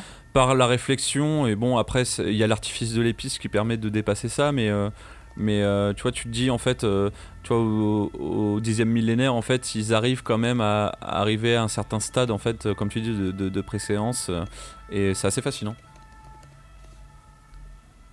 Et du coup, euh, Après, euh, pour cette... ouais, excuse-moi. Ouais, vas-y, dis-moi. Ouais, après, euh, par rapport à la spiritualité, au New Age, euh, à la domination du corps par l'esprit, je trouve que c'est pas encore trop dérangeant. Enfin, c'est suffisamment bien habillé et, et réfléchi pour qu'on n'ait pas justement l'impression de lire euh, un vrai bouquin New Age ou qui fait euh, l'apologie de, de la prise de drogue ou euh, ou un bouquin euh, typiquement qui serait un bouquin euh, d'arts martiaux par exemple où on va euh, avoir des prétentions très fortes sur euh, la domination du corps par l'esprit. Je trouve qu'il il arrive à la fois à parler de choses qui ressemblent à ça et en même temps à faire en sorte que, euh, que ce soit pas euh, trop euh, fort et revendicatif de quoi que ce soit, en fait. Et il fait, je trouve Ouais, qu'il fait ça très bien. Ouais. Bah après, faut rappeler juste que Frank Herbert, euh, c'est un bon conservateur et que euh, même si euh, c'est les hippies qui ont, vraiment euh, mis son bouquin en avant, en fait, il a pas du tout. euh, je disais euh, New Age, mais en fait, il avait pas du tout cette prétention-là. À l'inverse, Non, et, en fait, ouais. je pense qu'en fait, et pas ce style de vie d'ailleurs, je J'imagine, j'imagine en fait, comme il parlait de religion, il était obligé d'aller dans des dans des raisonnements, dans des raisonnements quasi bibliques en fait, euh, comme euh, quand le Christ se pose des questions sur euh, sur euh, l'amitié, sur la mort et tout. Il, dev- il, il- il était obligé de passer par ce genre de questionnement parce qu'on est on est de toute façon dans une figure. euh, Paul, c'est une figure christique, donc je pense qu'il était obligé de- d'amener ce ce genre de raisonnement pour euh, appuyer euh, l'aspect mystique et religion de de, de l'univers de Dune, quoi. Mm, C'est vrai. Il était vraiment conservateur, euh, Herbert? Oui. Oui, bah oui, c'était un. Enfin, C'était un bon c'est pas- des, pas du des années 60. ouais. Oui, exactement. Voilà, c'était pas du tout. euh, voilà, quelqu'un qui était. euh, D'ailleurs, euh, mais c'est comme euh, on, on en, on en parlait, mais c'est comme Tolkien qui, Tolkien aussi, euh, qui a Ouais, été lu dans les schéma, facs, ouais. dans les facs, améri- euh, Mm. dans les facs américaines, alors que euh, parce qu'il pensait voir un message écologique, alors que pas du tout en fait. euh, et euh, et Mm. ouais, c'est marrant, c'est marrant d'ailleurs ce comment dire de, de, de prendre un bouquin euh, et de voilà de bah c'est aussi ça la force, c'est que je pense que dans Dune tu peux voir beaucoup beaucoup de choses. Et euh, c'est ça la force d'un roman en fait, c'est que tu peux te projeter dans euh, selon ton schéma de pensée, tu peux tu peux te projeter dans, le bouquin de plein de façons différentes quoi. Mais c'est vrai que euh, comment pour pour le coup là ce- pour reprendre quelque chose qui a été très bien dit dans, dans, les dans la conférence auquel on a pu assister lors euh, du festival Dune, donc euh, merci. Euh, effectivement, Herbert, plutôt un profil conservateur. Mais c'est vrai que je comprends que ça t'étonne, Chipo, parce que le fait de, par contre, comment dire, avoir ce, côté un petit peu défiant de. Ah, euh, j'arrive pas à trouver mes mots. Défiant mais de en l'autorité, fait, oui, en ouais, fait, dé- croit- défiant de l'autorité et pas du tout, et un discours très critique sur le leader providentiel Ouais. euh, et le leader fort. C'est voilà, c'est pour le coup, enfin ça c'est un truc euh, qui est plutôt normalement du côté des conservateurs et effectivement le fait de le critiquer, ça, ça tu te dis que, enfin c'est- je pense que c'est quelqu'un quand même qui avait ses propres contradictions quoi. Et puis aussi une ouverture d'esprit assez importante euh, et très curieux de, de plein de choses. euh. Sur certains Ouais, sujets, ça en se tout voit cas. ouais, dans. Il, a- il, il- il avait lu en fait des centaines de bouquins sur la religion, sur l'histoire des civilisations. En fait, il a, il, il a, il a pas mal potassé pour faire Dune. Donc, euh, donc euh, c'est vrai qu'il s'est nourri de plein de choses. Quoi. On a parlé aussi du bouddhisme en fait pour, pour voilà tout ce qui est euh, tout ce qui est par exemple euh, lors du Bene Gesserit, le fait d'avoir une, une mémoire euh, génétique euh, et tout. En fait, Bah, le contrôle sur son corps, ouais. Ouais, voilà, très, il s'est, inspi- inspiré de beaucoup de choses, mais comme Star Wars s'est inspiré aussi, euh, aussi des, des, des religions un peu orientales pour construire un peu euh, la force euh, et les choses comme ça. Et quoi. de tout Donc, et, de Oh, ouais, un tout petit peu. mais ouais. vraiment un tout petit peu, hein, franchement, un tout petit peu, un tout petit peu. Tatooine, Arrakis, euh, voilà. Le casque de Dark Vador, tout ça. oui. Ouais, tout ça, tout ça. ouais. Non, non, c'est parce que, euh, en fait, euh, j'ai, des fois, j'ai un peu de mal à, à voir, euh, comment ça, à donner un versant politique euh, aux, aux auteurs de SF. On va, on va très vite euh, à leur donner euh, un côté euh, un peu libertaire, euh, comme euh, Norman Spinrad, ou un côté conservateur comme Heinlein, alors que souvent, c'est, bien plus compliqué et la palette, elle est assez, euh, elle évolue au cours du temps. euh. Herbert, euh, Franchement, je, je pensais vraiment pas qu'il était, qu'il était, voilà, conservateur. En fait, je le voyais pas du tout comme ça, quoi. Même par rapport à certains pans de sa vie et tout, je, je trouve l'étiquette un peu. Ah, c'est peu peut-être un peu, peut-être un peu rustre, ouais, de, de mettre cette étiquette unique avec tout un tas de connotations sur lui, alors que Ouais. vraisemblablement sur les sujets qu'il a étudiés pour écrire Dune, euh, il a fini par arriver à un niveau de, de compréhension et d'innovation euh, Ouais. assez fort. Maintenant, euh, disons que quel qu'ait mais ça veut euh, pas dire qu'il peut pas y avoir de nuances. Ah ouais, ouais, enfin, mais c'est ça. vois, Ah oui, je pense y a voilà, c'est c'est Ouais. c'est juste effectivement euh, a priori parce que c'est quelqu'un qui a travaillé même dans, enfin, pour la sphère politique et qui du coup, ben, c'est pas pour rien hein, qu'il écrit sur. euh, bah, qu'il écrit dessus en fait, enfin qu'il écrit sur le pouvoir, etc. C'est parce que euh, ben voilà, il a aussi euh, fréquenté des milieux. Enfin, on n'est pas en train de dire que c'était. Ah oui, euh, bien sûr. Ouais, non, il, a non. tra- il a- Enfin, il a tra- voilà, il a hein. travaillé avec des sénateurs, enfin avec un Voilà, sénateur, un sénateur qui était républicain, si je me, si je me rappelle bien. ça. Donc Ouais. euh, voilà, il avait quand même des, euh, enfin il avait, Mm. il avait une pensée politique. Après, euh, après de toute façon, quand tu es dans un travail d'imaginaire, t'es pas non plus obligé de suivre forcément euh, ta pensée et, euh, et, euh, et aller un peu ailleurs euh, parce que Mm. c'est l'imaginaire quoi. Ouais. Euh, J'avais une dernière question avant de passer euh, à la pause. Pour vous, c'est qui le vrai héros d'Arakis Encore une question bien euh, pourrie et bien embêtante. C'est Lloyd Cherry. Le vrai héros d'Arakis ou de Ouais, pour vous, pour vous, c'est c'est- c'est- qui, qui est pour vous le vrai héros euh, d'Arakis Alors moi j'ai une idée, enfin, euh, alors ça va être super dur de répondre à cette question. Euh, bon déjà on pourrait dire que, justement, euh, comment dire, euh, bah déjà, bon, justement, le, le- le- les, héros entre guillemets prennent un peu cher dans Dune quoi. C'est-à-dire que justement on pourrait se poser la question de bah, y a- justement, il n'y a, y a pas de héros, entre guillemets, où ça finit mal pour les héros, quoi.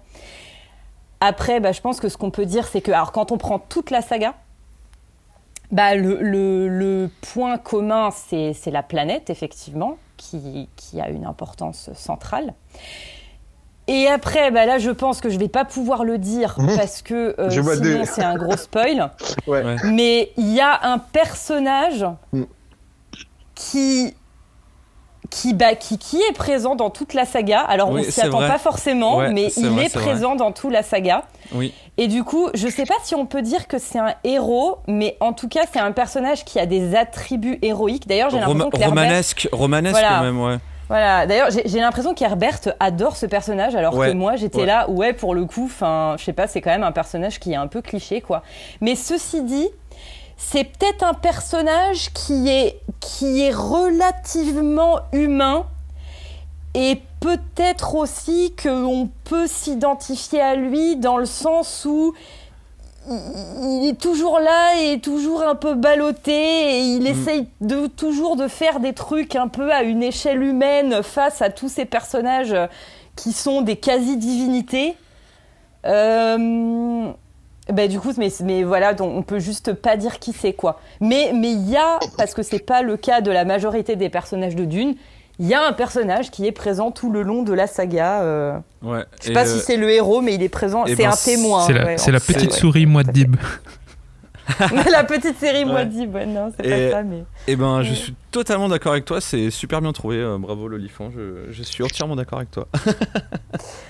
Enfin, Euh, ouais. Euh, et, et Chipo ou Saïd, vous, ce serait qui pour vous le, le vrai, le vrai héros ou peut- peut-être qui vous, qui vous marque le plus? Ah bah moi j'ai lu La Maison des Mers, donc euh, je, sais, je sais de qui elle parle, quoi. Oui, oui. On, on va éviter de spoiler. Moi, je n'ai lu que le premier roman, mais ce que j'ai entendu des échos de la suite euh, et ce que je ressens avec le premier bouquin, avec le film, euh, c'est que c'est pas une histoire où on cherche à définir un héros, en fait. C'est une histoire qui prend justement le contre-pied de cette espèce de, de recherche de héros. Du coup, euh, Mm, tout à fait, ouais. je serais, je serais bien incapable de répondre à la question. Ah, ah. et toi, Chipo? Bah moi je dirais que c'est euh, Lloyd Cherry. Oui, Et voilà. Voilà, c'est ce que j'avais dit tout à l'heure aussi. je, Ouais. suis- je suis d'accord. qui a, qui a Ouais. réussi à, capitaliser sur, euh, sur la sortie du film de Villeneuve pour, pour faire des trucs euh, vachement bien. Quoi. Je veux dire, euh, les réunions d'auteurs et d'autrices euh, pour le MOOC. en- euh, en fait, c'est, en, en fait, ce n'est pas le héros OS, mais clairement Ah le oui. héros euh, AUT. Ah. Le héros Ah français de Dune. Le porte-étendard. Ouais. À, à tel point qu'on parle de lui dans un po- de- sur le podcast. Vous voyez, c'est quand même formidable. AULT, oui, Ouais. AULT, Ouais. c'est ça. ouais. Tout à fait. Et euh, bah, moi, je dirais, euh, parce que moi, je parle plutôt des premiers romans, mais. euh, et encore plus dans le- Ça m'a marqué encore plus dans le film de Villeneuve, d'ailleurs, on en reparlera, mais. euh, euh, je dirais euh, la, la figure de, bah, de Dame, Dame Jessica, je trouve qu'il y, a- Ah y y a un truc euh, Mm, assez ouais, incroyable dans, dans, dans Mm. cette femme qui, qui subit euh, beaucoup d'épreuves, mais qui est toujours là pour son fils. Et euh, je sais pas, elle a, elle a un, elle a un, un rôle, euh, un caractère hyper impressionnant. euh, Elle est à la fois hyper forte et hyper fragile.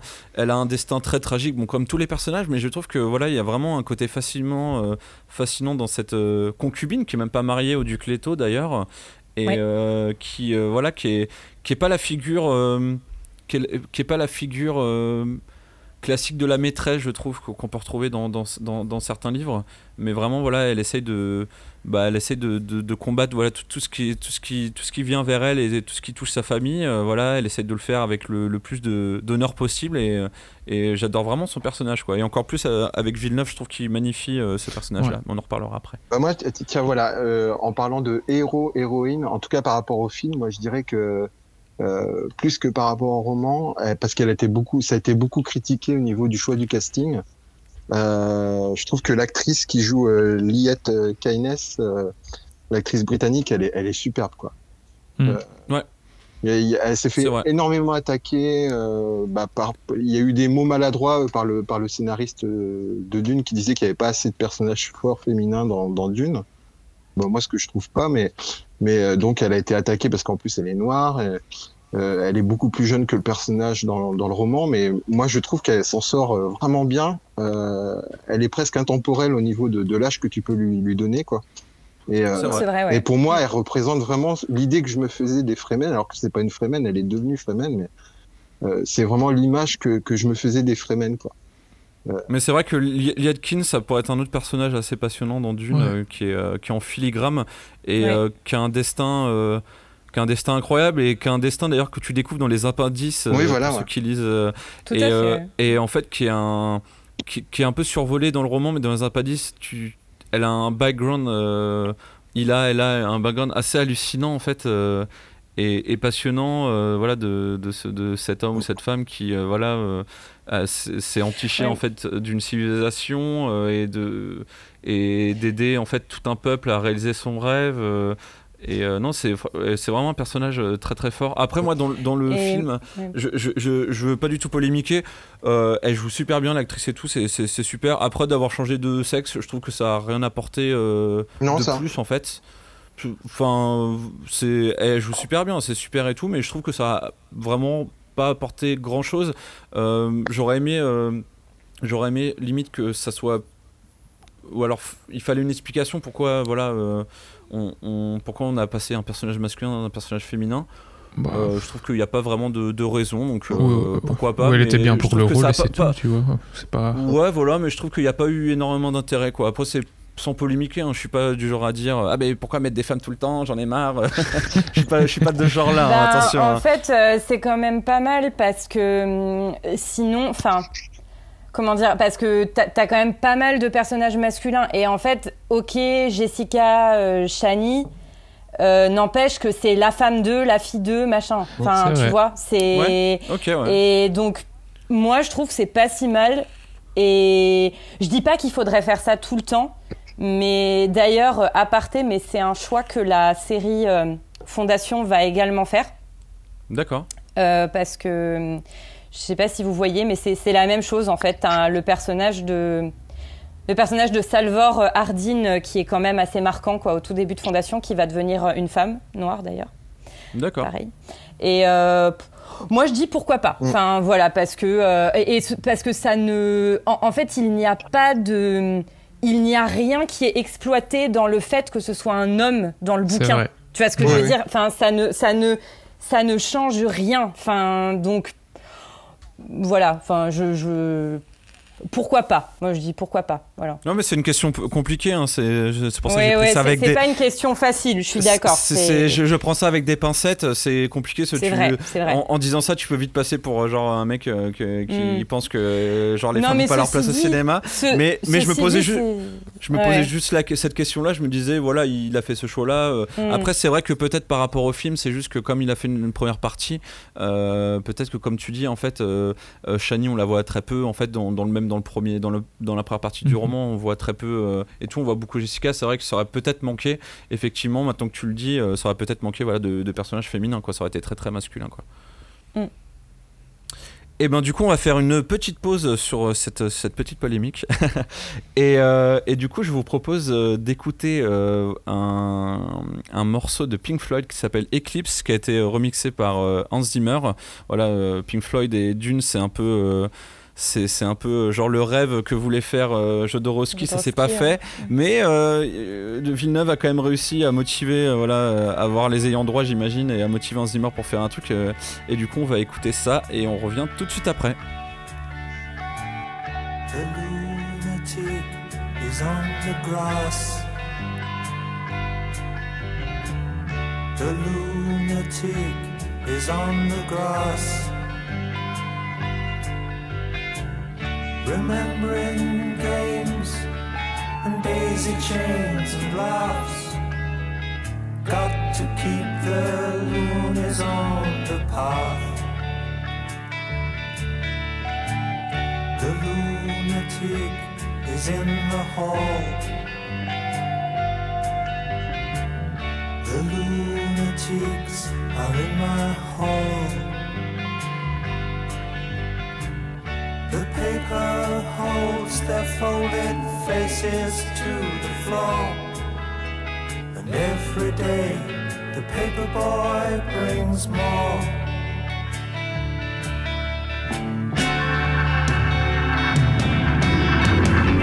And if the dam breaks open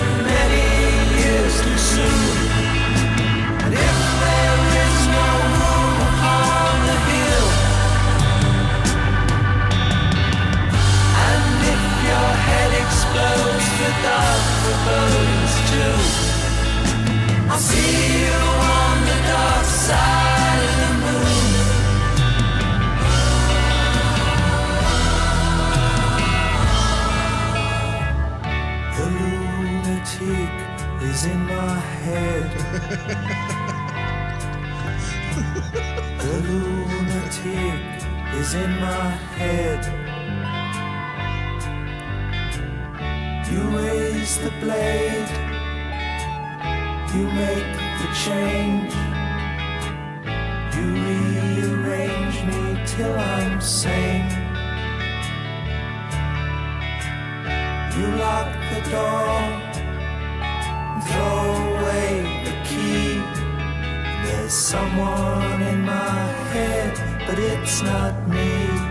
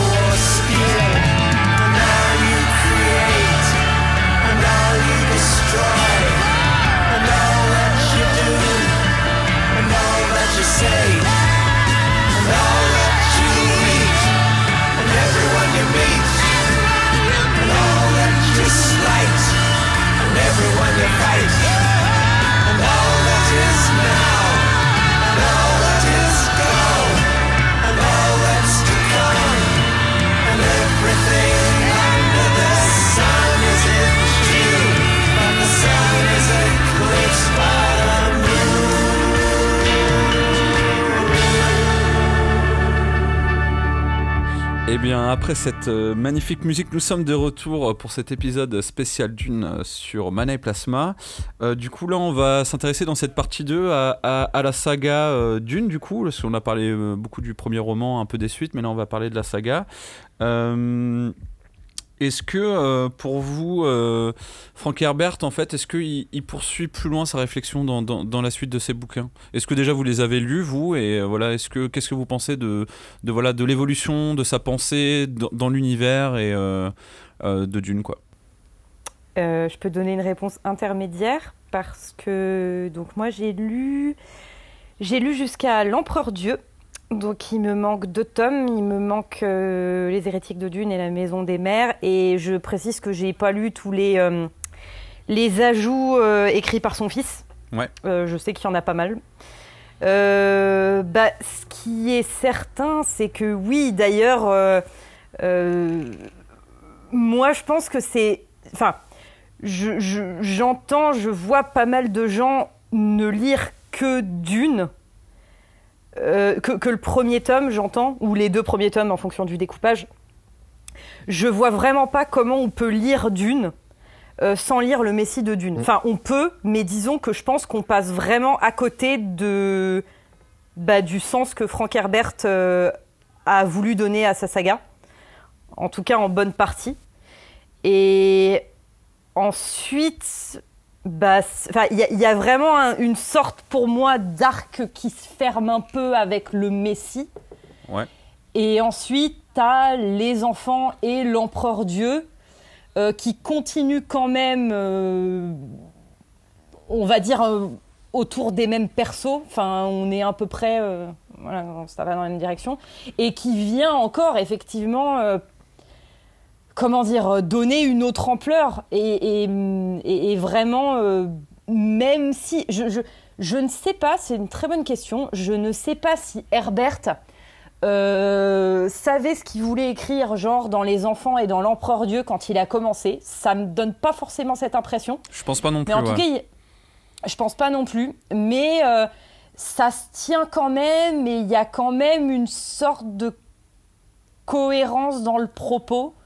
Je ne saurais pas dire pour la suite, mais en tout cas, c'est sûr que, bah, notamment de, de ce que j'ai pu en lire, à chaque fois, en fait, euh, les- les- le Messie, les enfants, l'empereur Dieu de Dune, ça vient en fait à chaque fois euh, presque réorienter la lecture en fait de, de- des tomes précédents. Enfin, c'est c'est assez fort comme, euh, comme, comme truc. Donc euh, oui, clairement, euh, Frank Herbert, il- je pense que de temps en temps, peut-être, on en est presque au stade où ça part un peu dans tous les sens, mais c'est clair que qu'il y a vraiment un propos qui se développe tout au long de la saga. Sur ces tomes que j'ai pu lire, je ne saurais pas dire pour le reste. Voilà. Et Chipa ou Saïd, du coup, est-ce que vous avez lu euh, les suites et qu'est-ce que vous pensez Voilà, est-ce qu'il pousse les curseurs un peu plus loin, Frank Herbert euh, Est-ce qu'il il ce qu'il a écrit Voilà, c'est quoi l'évolution euh, de la saga, euh, enfin de Dune dans la saga? Euh, moi, j'ai lu les suites. Bah, pareil, euh, j'ai lu les suites entre 12 et 18 ans, quoi. Et, euh, et oui, euh, pour moi, le, le Messie Dune, il est indissociable de, Dune, quoi, du, premier roman. C'est vraiment, il faut vraiment le lire à la suite, quoi, parce que le, propos va. il y a une sorte de conclusion, quoi. Mais c'est vrai que les, les autres tomes vont encore plus loin, quoi. J'ai très peu de souvenirs. De la maison des mers du dernier tome. Euh, mais oui, oui, c'est, ça va. Il y a une continuité, puis en même temps, il y a des, des surprises, quoi. Il y a énormément de surprises, quoi. C'est clair, Euh, c'est clair. Mais- On peut même dire que ça part en cacahuète quand même. mais, mais, mais lire, lire Dune sans lire le Messie, euh, on perd quelque chose, quoi. Ça, euh, ça, j'en suis persuadé. quoi. Il est dans ma liste, il est dans ma pile à lire. Et je me, sou- je me souviens qu'à l'époque, euh, dans, c'était les presse pocket qui étaient encore avec les couvertures noires, euh, enfin la tranche noire et, euh, et donc les illustrations de Sunmac. euh, un des premiers coffrets que j'ai pu voir, c'était euh, le coffret justement avec euh, les deux tomes de Dune et, et le Messie de Dune. Quoi, c'était, euh, c'était indissociable, quoi. Ouais, faisait- C'est sa, tri- c'est- c'est sa trilogie, quoi, en fait. euh. Ouais. Et toi, Saïd, est-ce que tu as eu le temps de, de lire euh, de, de- de lire les Eh suites et, et si tu les as pas lues, euh, qu'est-ce que qu'est-ce que t'en attends peut-être? Ce serait intéressant aussi euh, de, de réfléchir euh, de cette façon-là. C'est vrai.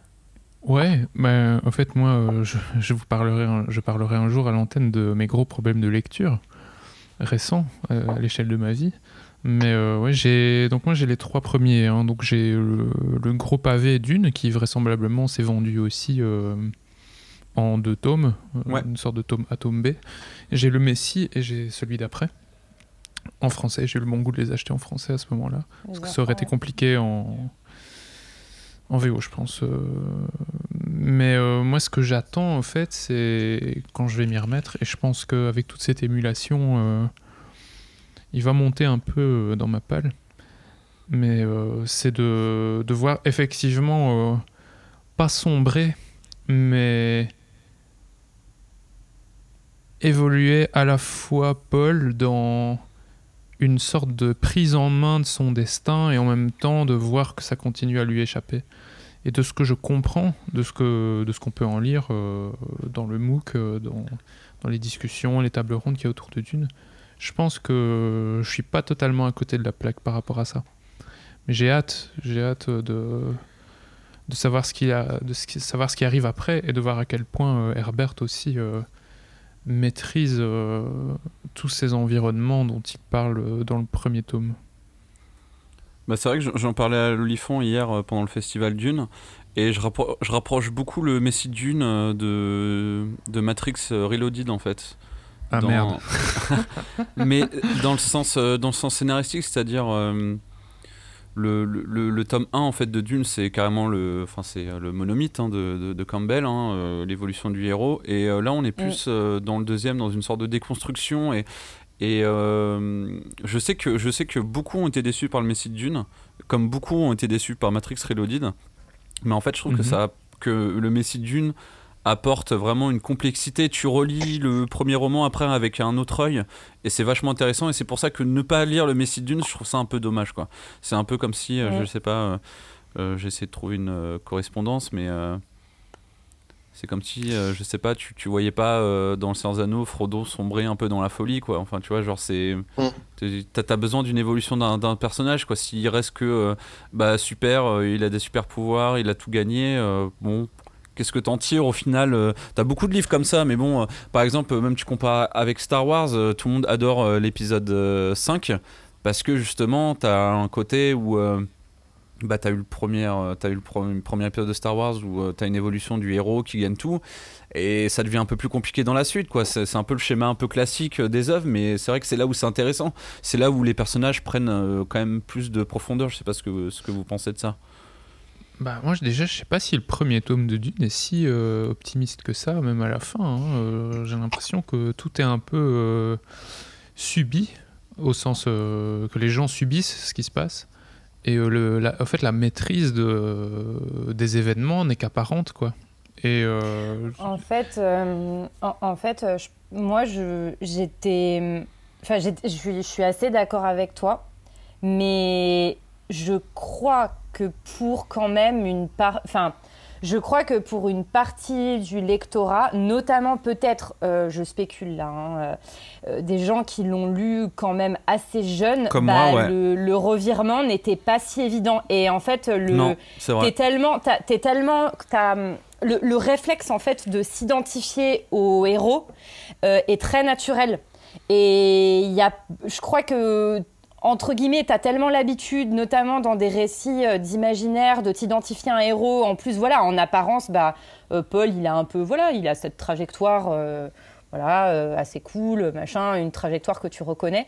Et du coup, euh, je, je sais en tout cas, effectivement, pour l'avoir entendu, que, tu as des personnes qui l'ont pas vu venir, quoi. ouais, Le coup de. de, de, le coup du de- tyran euh, après. de euh, le, ouais, le, le coup du, de, de la dérive en puissance, euh, et voilà, de, de- bref. Donc ah, voilà. c'est sûr que c'est plus compliqué que Star Wars. Mais c'est vrai que, ouais, comme tu dis, le moi, quand j'étais, bah, quand je l'ai lu quand j'étais jeune, en fait, euh, tu le vois pas, en fait. C'est en filigrane dans le premier roman, mais en fait, quand t'es ado, tu vois pas forcément les petits, Ouais, ouais. euh, les petits, comment dire, euh, toi, les- on te donne un petit peu, euh, voilà, des, des petits. Les signaux faibles. Ouais, ouais. Des, des- des petits signaux, on te dit ah, faire attention à ça et tout, et c'est vrai que tu le vois pas forcément. Et, euh, c'est pour ça que c'est intéressant en fait de le lire dans la globalité. En fait, tu peux carrément, euh, tu pourrais presque carrément commencer par, je sais pas si tu pourrais commencer par le Messie de Dune et après euh, lire Dune derrière, mais il y a une complément- complémentarité entre les Ça. deux en fait qui est, euh, qui est, qui est assez incroyable. Et c'est vrai que c'est dommage de se priver du Messie de Dune. Au moins, euh, je dis pas après lire les suites, mais vraiment lire euh, voilà Dune et Messie de Dune, c'est quand même assez important. C'est quand même euh, des œuvres qui se répondent euh, assez, assez facilement quoi. Eh bien, je m'engage officiellement à lire le Messie de Dune avant, disons, euh, que le prochain film de Villeneuve ne sorte. Oula, bah le- tu as le temps. hein. Ouais, j'ai que- j'ai quelques années, peut-être même toute la vie, euh, on en reparlera. Et moi, je dirais juste sur les suites, euh, voilà, euh, la réflexion, bah, c'est vrai que euh, du point de vue écologique, en fait, les curseurs sont poussés beaucoup, beaucoup plus loin. En fait, dans le premier, Mm. dans le premier, t'as T'as, pareil, de, voilà, des, des petites ré- euh, références et tout, mais c'est vraiment dans le deuxième où là tu vois euh, les conséquences des actes en fait des hommes Mm. et ça prend vraiment une tournure très très écologique et euh, c'est vachement intéressant en fait, euh, euh, je trouve dans, les suites, ça disparaît en fait un peu au fur et à mesure après, après l'em- l'empereur dieu de Dune. T'en parles plutôt, mais de toute façon, après l'empereur, l'empereur dieu de Dune, de toute façon, je trouve que la planète Arrakis s'efface un petit peu dans le récit parce qu'il se passe plein de trucs et tout, mais mais euh, c'est vrai que ça pousse quand même les réflexions beaucoup plus loin et même en termes politiques, de religion et tout, euh, euh, tu sens que voilà, il, a réfléchi, il a réfléchi et, c'est de plus en plus poussé. Et c'est ça ça qui est passionnant dans cette saga. Je trouve que tu tu, tu, comment dire, as vraiment un chemin de pensée en fait qui se suit et vraiment toutes, les- œuvres se répondent entre elles et, et c'est assez c'est assez fascinant à lire, moi je trouve. Bah, je trouve que c'est vraiment. euh, Il y a tout- toutes les grandes sagas ne sont pas comme ça. C'est-à-dire, Mm. tu sais, c'est vraiment la saga où quand on est au tome, euh, bah, je sais pas, la, la- moi où j'en suis, donc c'est attends, c'est 5, oui, c'est ça. T'as pas lu La Maison des ou c'est ça. Ah, tu- t'as fini le tome 5, ouais, c'est ça. Euh, tu, tu te retournes et tu te dis ah ouais on est parti loin quand même Oui. tu sais genre vraiment euh, enfin je sais pas moi il y a des Bah, ça peut se il y a des rapprocher de- qui de- font cet effet De la mort immortelle, hein, de très récent. Exactement, j'allais penser, ouais, c'est ça. Le, et a- moi, je trouve qu'il y a ça dans Fondation, il y a ça dans effectivement le- la trilogie des trois corps. C'est là, t'es là. Ah ouais Tu sais, genre. Dans euh, Hyperion j'ai aussi. parcouru tout ce chemin. Dans Hyperion, ouais, c'est vrai. ouais. Mm. Voilà. Ouais, dans Hyperion, avec tous les, tous les sortes de flashbacks, flash forward. euh, Oui, oui, puis vrai en, que t'as- t'as- t'as ça. en, en, en diminuant, là, enfin, les, les, derniers tomes qui, pour moi, sont, Oui. ressemblent vachement euh, euh, à la Maison des Mers et tout en termes de. par rapport à l'histoire, quoi, par rapport à l'histoire originale euh, d'Hyperion, quoi. C'est vrai. Et euh, du coup, euh, simple question, est-ce que vous avez euh, lu du coup les suites, les préquels, euh, voilà, écrits par le fils voilà, de Frank Herbert, qui s'appelle Brian Herbert, qui en fait, euh, bah, à la mort de son père après la maison des mères, en fait, euh, du coup, a repris euh, le, le- le filon, on pourrait dire. Bon, bah, ça peut être péjoratif, mais il y, a- il y a pas mal de critiques là-dessus. Et voilà, qui a écrit en fait à quatre mains avec Kevin J. Anderson, qui est un auteur de science-fiction. De science-fiction. Voilà, est-ce que vous avez lu Oui. ces suites ou ces préquels et qu'est-ce que vous en avez pensé? Et- Moi, j'ai j'ai commencé l'année dernière avec la meilleure volonté du monde. Et euh, Ouais. j'avoue que au bout de, je sais pas, je dirais 150 pages, ça m'est tombé complètement des mains. T'as- lu quoi Euh, Je, je- alors, je sais plus si j'ai lu La Maison Atréide avant Dune ou euh, Le djihad butlérien. Qui est la Ouais. genèse du coup. Ouais.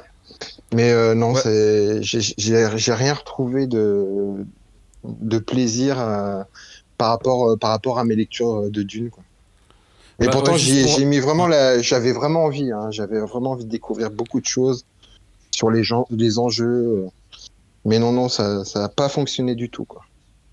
Ouais, juste pour rappeler aux auditeurs, donc en fait, euh, euh, Frank Herbert a écrit sept romans.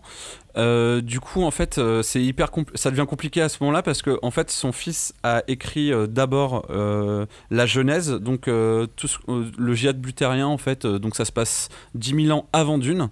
Donc voilà, c'est vraiment, euh, en fait, c'est un peu comment euh, notre univers à nous est arrivé à celui de Dune en fait. Ils arrivent à raccrocher ça en fait, parce que c'est pas si évident que ça. Tu te dis pas, euh, euh, tu pourrais presque te dire en fait Dune c'est pas du tout lié. Enfin, il y a peut-être pas de planète Terre ou et tout. En fait, il le lie. à- euh, Brian Herbert a fait une voilà une histoire en fait Une où liaison. une liaison Ok. entre notre univers à nous, donc genre nous c'est genre 2000 ans dans le futur, mais il y a toujours la planète Terre par exemple. Et euh, comment, comment l'Empire euh, s'est mis en place, euh, comment, comment l'épice a été découverte. Voilà, donc moi je trouve que la jeunesse de, Dune est assez cool à lire. Ça, se ça se rapproche beaucoup de. Ça se rapproche beaucoup de, beaucoup de, de space opéra comme L'Aube de la Nuit. Qui a écrit L'Aube de la Nuit déjà Euh, Aucune idée. euh, en fait, c'est du space opéra à multiples personnages. Ça se lit très facilement.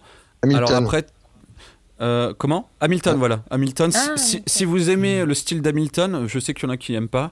euh, la jeunesse de, de Dune est super sympa. C'est un peu, un, un peu euh, du Hamilton, du sous Hamilton, je dirais, mais c'est c'est assez sympa à lire. Par contre, euh, t'oublies tout ce qui est euh, mystique. Par contre, ta religion, euh, t'as la religion, t'as la politique, t'as t'as un peu moins d'écologie, mais tout est très explicité en fait. C'est-à-dire que t'as Mm. pas le côté euh, qu'avait Frank Herbert à, à voilà mettre un peu de mystère. Tout est très très euh, tout, tout est donné en fait. Tout est donné, ça explique tout. Donc euh, ça peut ça peut être un côté on perd un peu la magie de l'œuvre en fait euh, dans ce côté-là. Mais moi j'ai bien aimé parce que je suis un gros fan de Dune, donc c'est vrai que c'est cool de savoir bah, comment est né le Bene Gesserit. Tu vois, tu dis comment un, tel ordre est né. Donc c'est quand même sympa de, de, de, voir sa création par exemple, tu vois. Mm. Donc ça, c'était pas mal. Après, il a sorti une, un- une, un- une autre trilogie qui s'appelle Avant Dune, et en fait, euh, qui, est, euh, qui se passe 30 ans avant Dune. Donc là, en fait, ça va être l'histoire du Duc Leto et de Dame Jessica. Donc euh, voilà. Ah. donc c'est intéressant. Alors par contre, ils ont fait un choix très très étrange de prendre en fait pour faire une histoire voilà qui a de l'intérêt sans passer forcément par Atreides versus Harkonnen. Ils ont pris une maison inconnue au bataillon qui n'est jamais citée dans les bouquins du, père. Et en fait, euh, c'est un peu la relation entre cette maison et les Atreides. En fait, en gros, ils ont pris une autre maison prétexte pour créer une histoire. J'aime pas trop. Il y a juste le truc sympa, c'est de voir comment la relation entre Leto et Jessica s'est construite. Donc ça, ça peut être intéressant pour, euh, pour ceux qui ont bien aimé cette relation. Mais c'est pas, c'est pas génial. Euh, c'est pas, enfin c'est pas ce que je préfère. C'est pas ce que je préfère. Et alors après, c'est ça qui est drôle, c'est qu'il a sorti des bouquins entre les romans de son père. Donc ça veut dire entre Dune 1 et le Messie Dune, il a sorti un bouquin. Entre, Ah ouais. entre le, entre le Messie Dune, entre le Messie. Dune et les enfants de Dune, il a sorti un bouquin, en fait, euh, qui font le- les, les liens, en fait, Oui. comme si, euh, euh, alors que t'en as pas vraiment besoin, parce que tu lis les sept romans de- du, du père et tout. Donc là, tu, tu te dis, bon, ça commence à être un, un peu too much. Euh, et là, du coup, bah, la famille qui parlait dans la. Qui, qui- la, la famille euh, inconnue au bataillon euh, qui parlait dans, dans, dans Avant Dune revient. Euh, pop de nulle part pour dire ah bah si elle existe toujours regarde on la met euh, en- entre ces euh, je sais pas des romans je sais pas comment on pourrait expliquer ça des romans entre deux autres romans c'est un peu étrange Des romans intercalaires. Ouais, c'est- exactement. Et ensuite, il a aussi fini la saga Dune, c'est-à-dire que euh, apparemment, il aura- il aurait retrouvé des notes de son père. Moi, on m'a dit que c'était faux, mais bon, euh, ça, j'ai jamais su vraiment euh, comment il a pu, pu faire. Mais en fait, il a fait la suite de La Maison des Mers. Il a sorti Mm. deux livres qui concluent la saga Dune, en fait. Donc voilà, donc euh, il, a com- renommé, il a renommé la saga Thune, du coup. Et donc, euh, et en plus, après, bon, après, je vais pas vous embrouiller, mais il a sorti une autre trilogie euh, qui se passe, euh, qui se passe euh, entre Avant Dune et la jeunesse de Dune. Enfin, vous voyez, là, ça commence à être un peu complexe. Il faut sortir des, ta- Ah des ouais. tableaux et tout.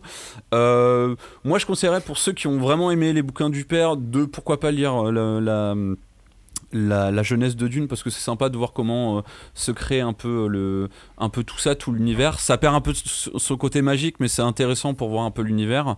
Après, le reste, faut vraiment être très fan parce que c'est un peu. euh, et puis, c'est pas du tout le même style, quoi.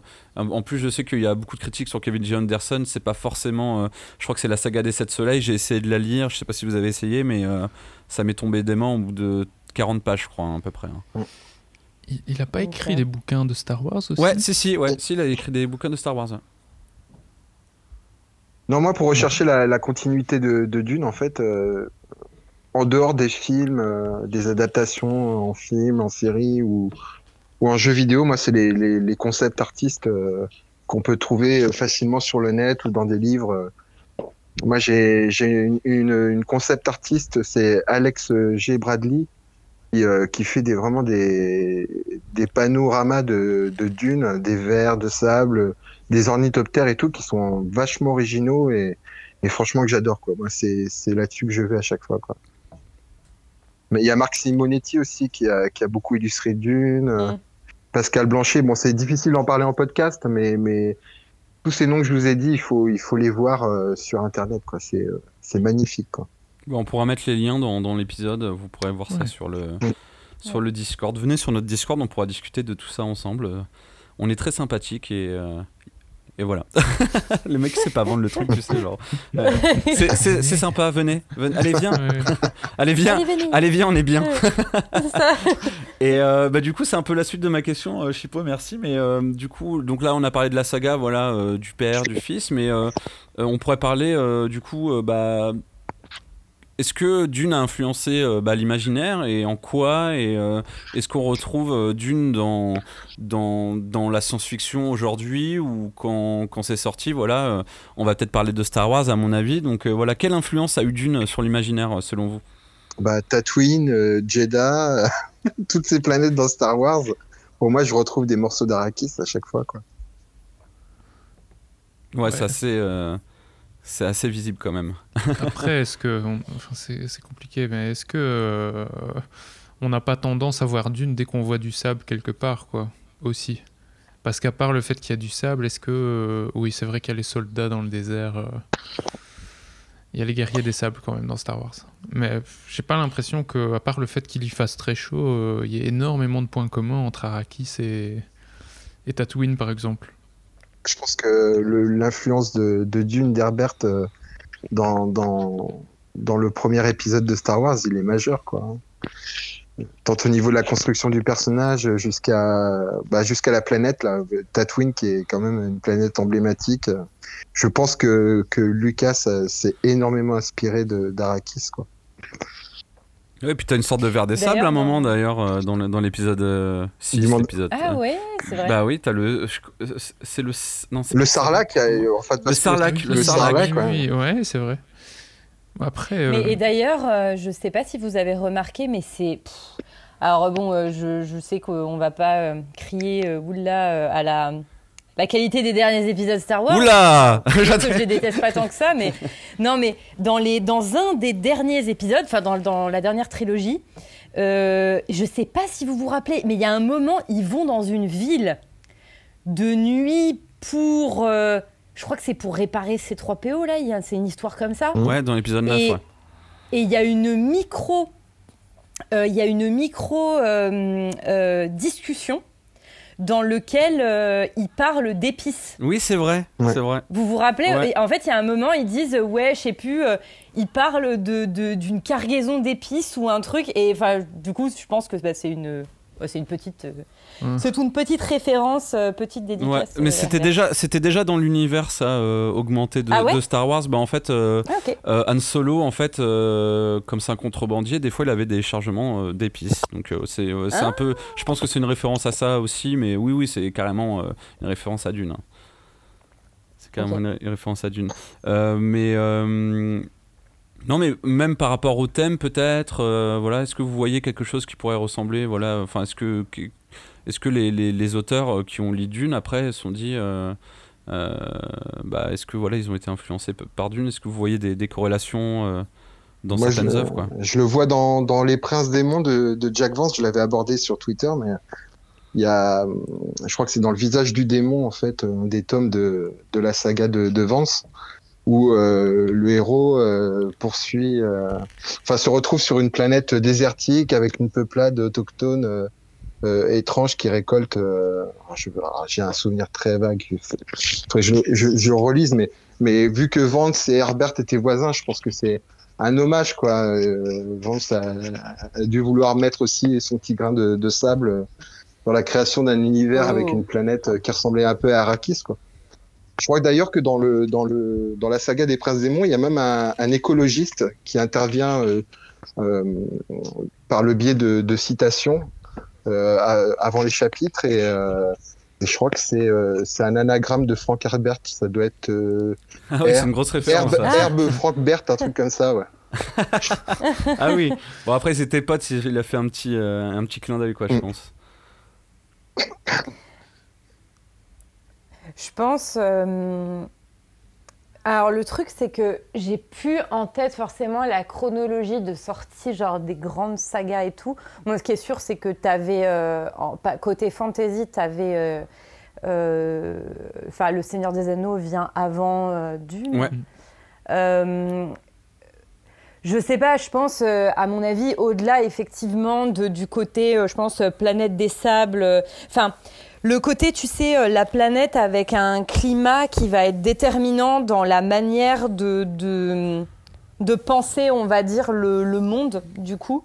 Ça, c'est important. Mais après, je pense que dans l'ambition, certainement que ça a marqué euh, la suite de l'ASF, quoi. C'est-à-dire que dans le côté, bah, je vais faire un monde super bien construit, euh, tant sur le plan de de, de son écosystème, que sur sa société, que sur euh, l'environnement politique autour.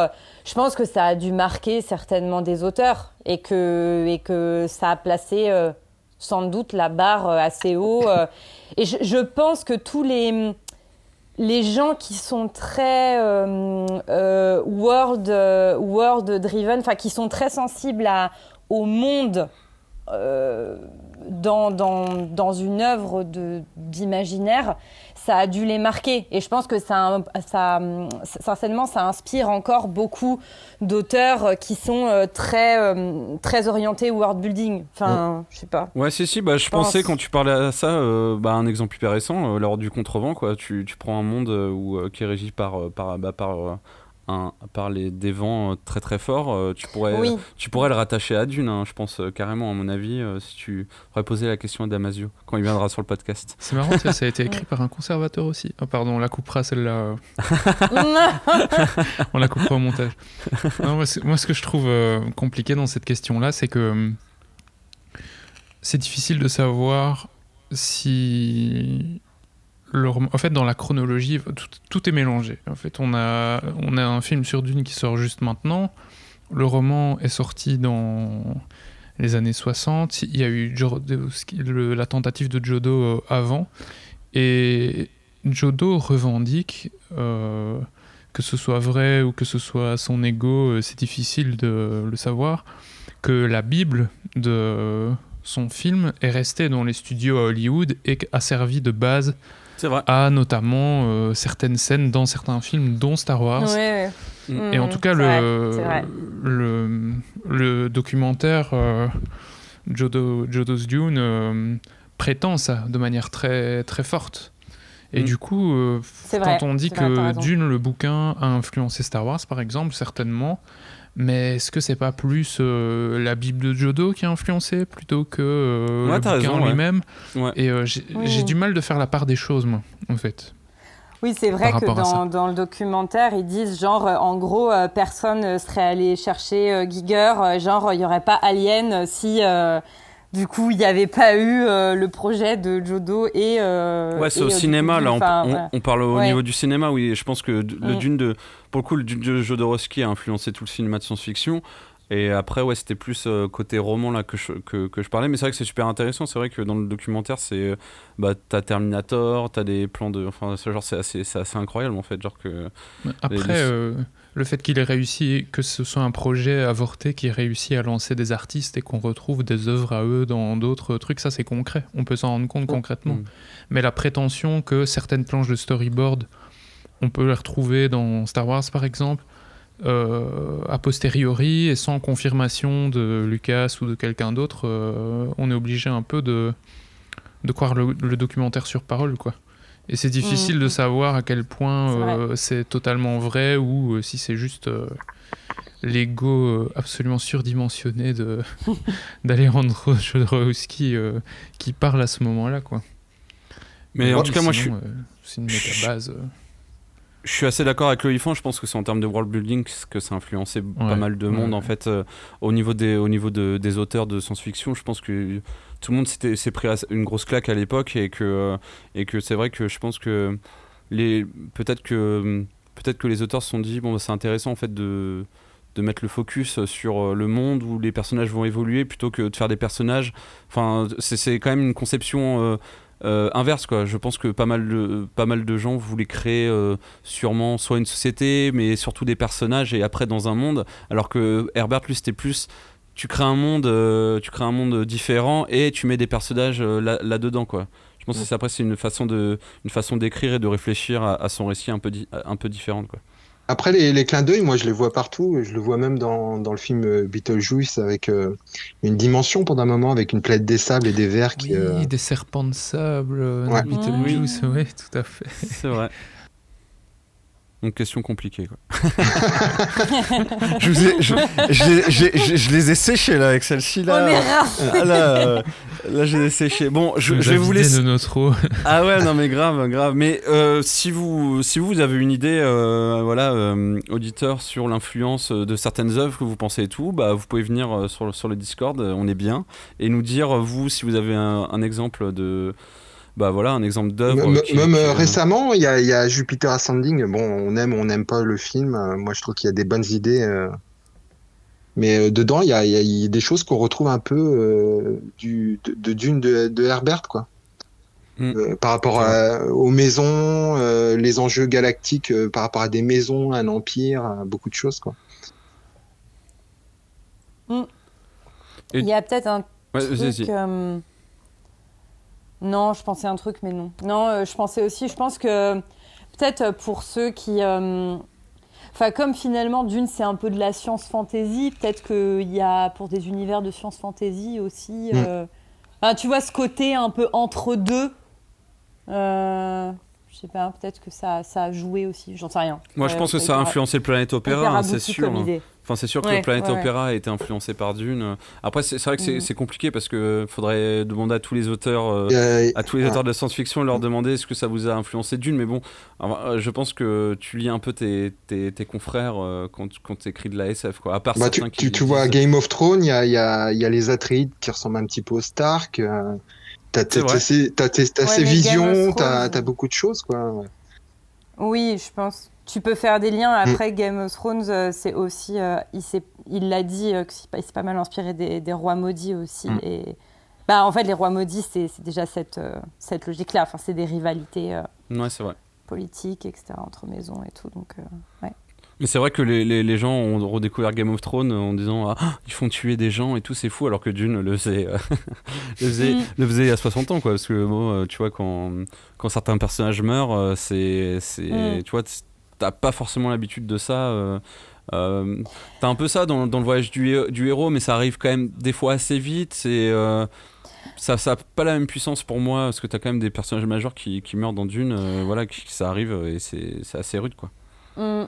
Mais c'est vrai que c'est. hum, Comment dire. euh, euh, Dune est plus. Je sais pas comment dire ça, mais.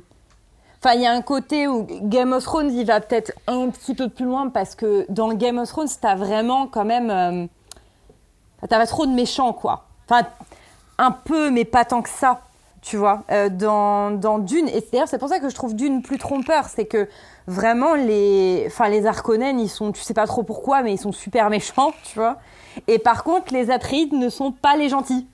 Ouais. Enfin, tu sais, c'est. Ouais. Voilà. C'est-. Bref.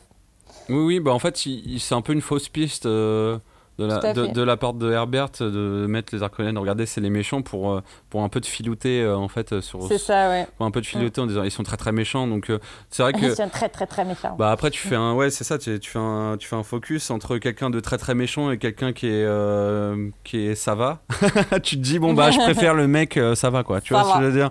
Ouais, ouais, c'est vrai. bon il est- c'est un, c'est un peu chelou mais euh, il est pas aussi méchant que les Harkonnen donc euh, je l'aime bien Puis- Mm.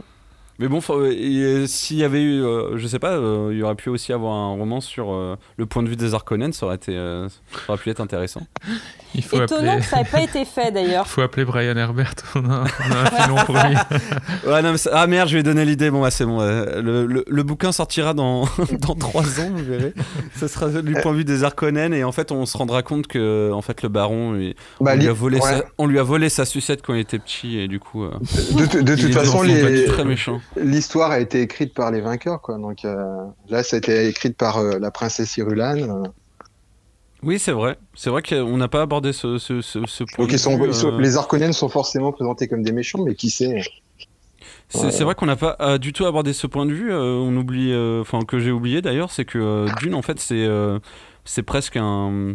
Enfin, il y a, y a des il y a des passages au début des chapitres de de livres quasi historiques ou de, de pensées de Irulan quoi. C'est assez marrant ce, ce, ce genre de format dans dans les livres de science-fiction. Que ça, ça te permet de d'ancrer ton récit dans le réel quoi, en disant euh, bah en fait ça s'est déjà passé quoi. Tu le- le il y a des livres d'histoire dessus, donc ça, ça a eu une importance. Je, je sais pas si vous voyez ce que je veux dire. Oui, oui. Oui, ben, Ouais. oui, c'est ça. En fait, tu te dis d'emblée que tu sais que euh, tu sais que les personnages que tu suis euh, vont avoir une destinée euh, exceptionnelle euh, Mhm. à, à, très très grande échelle, euh, de- comment dire, temporelle et spatiale, quoi. Parce que euh, bah, tu dis oui, on, on écrit des bouquins dessus, quoi. Donc, euh, Bah, c'est presque il y a quelques œuvres de SF qui font ça. Ouais, et en fantasy aussi beaucoup, parce que t'as pas mal de choses comme ça, euh, de, de bouquins de fantasy euh, par chapitre où tu dis c'est comme ça que c'est lors de cette rencontre qu'il va obtenir ce pouvoir. T'as souvent ça en fantasy aussi. C'est vrai, t'as raison. Et bah, c'est un peu l'apanage du conte en fait. On te raconte une histoire, donc euh, ça, te permet de, ça te permet de dire euh, attention, ce que tu vas lire c'est vraiment important, ça va vraiment changer euh, l'univers euh, du monde que tu es en train de lire. Quoi. Du coup, je vous propose une petite pause musicale pour ensuite euh, arriver dans le dur parce qu'on va parler des adaptations dans la partie 3. Euh, du coup, euh, je vous laisse avec une musique encore d'un film, d'une adaptation. Cette fois-ci, on va mettre une petite musique de Toto. Je vais pas mettre africain, hein, attention, mais je vais mettre, même si c'est tentant. Donc voilà. donc musique de Toto qui a réalisé la, la soundtrack de- du film de, de Lynch à l'époque. Voilà, donc je vous laisse profiter de ce de ce petit intermède musical et on se retrouve juste après pour parler de Lynch, de Jodorowsky et surtout de Villeneuve. Et qu'est-ce qu'on a pensé? À tout de suite.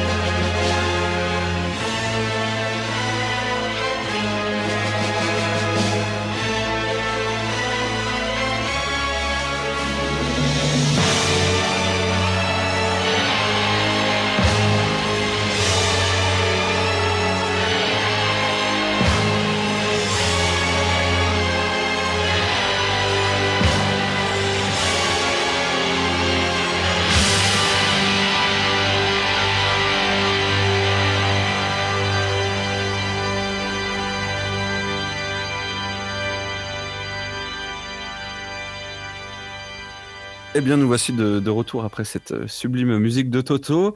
Euh... c'est très bizarre à dire comme ça. C'est super étrange de dire ça, mais en vrai, elle, elle- elle est vraiment. On elle est vraiment- reparti pour le est vraiment tour. bien. Et c'est parti, let's go. Euh, du coup, euh, Les pieds en l'air, la tête en bas, c'est le monde à l'envers. Ouais. Il faut dire que pendant les pauses, on regarde un peu des des, des, euh, vidéos un peu un peu nulles sur YouTube. Euh, là, c'était sur des forums. Voilà, c'était très très sympathique. Euh, du coup, on, parle de, l'adaptation de, Dune. Du coup, avec voilà une première question. Est-ce que y a-t-il une malédiction dans l'adaptation de Dune? Donc voilà, il y a eu Jodorowsky euh, qui a pas réussi à faire son film, Lynch qui a été plus ou moins viré sur le montage et qui a subi les pires galères pour finir son pour finir son film. Et en plus, il a mis Alan Smithy euh, euh, en réalisateur parce qu'il avait honte euh, de, de, de, de, de son film. Et Villeneuve qui a quand même subi une pandémie, voilà.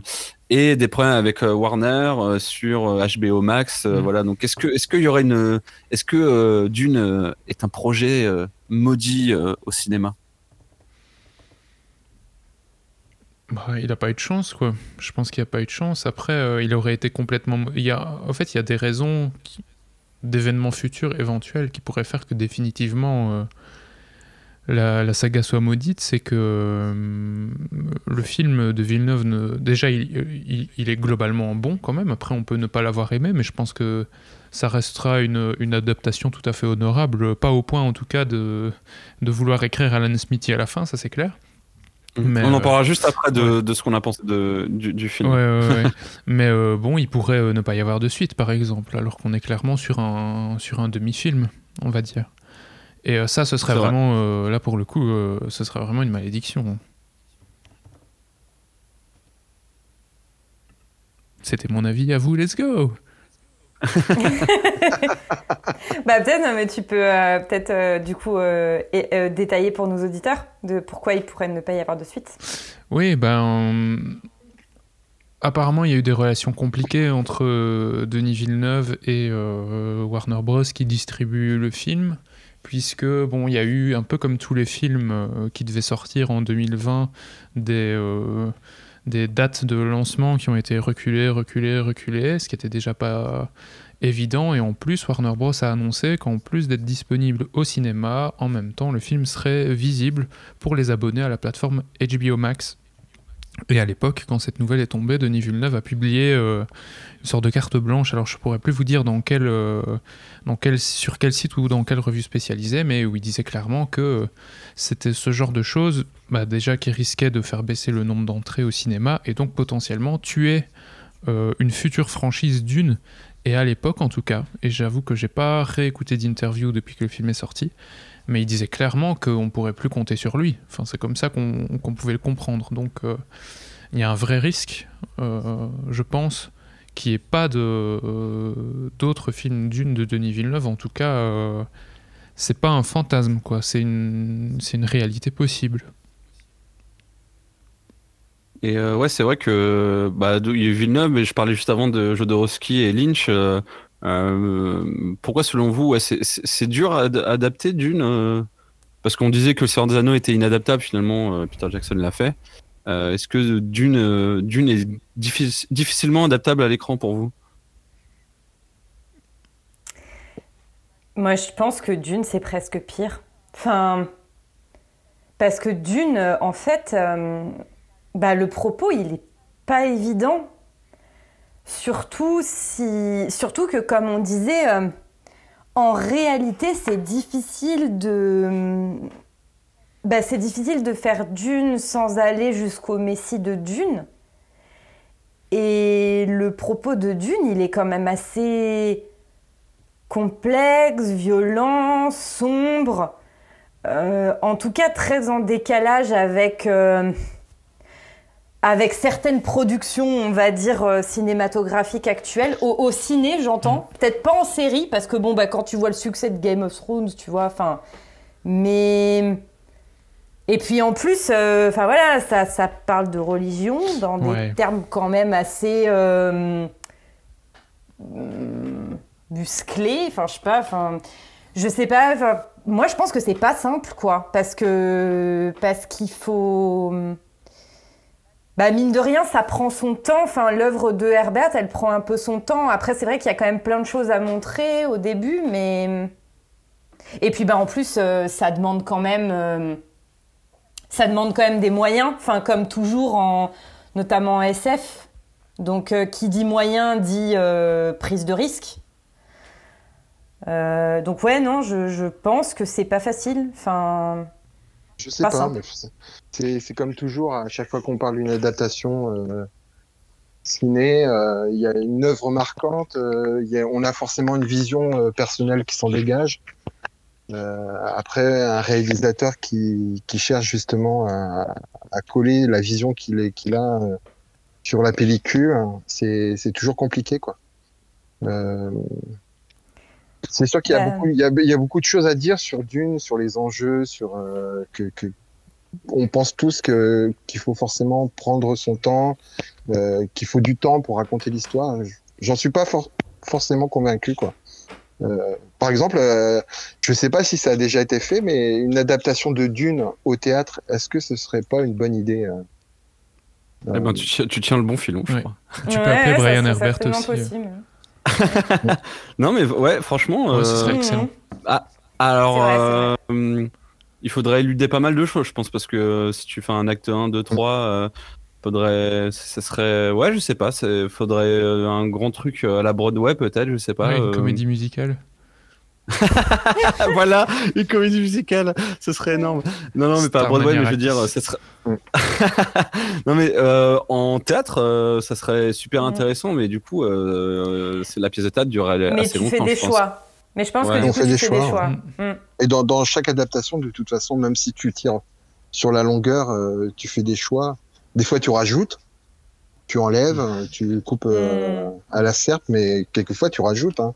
Il y a qu'à voir celui de Villeneuve, il y a des, il y a pas mal de rajouts en début de, de film, Ouais, ouais, ouais. justement, pour poser, pour poser les choses. hein. Je pense à Caladan.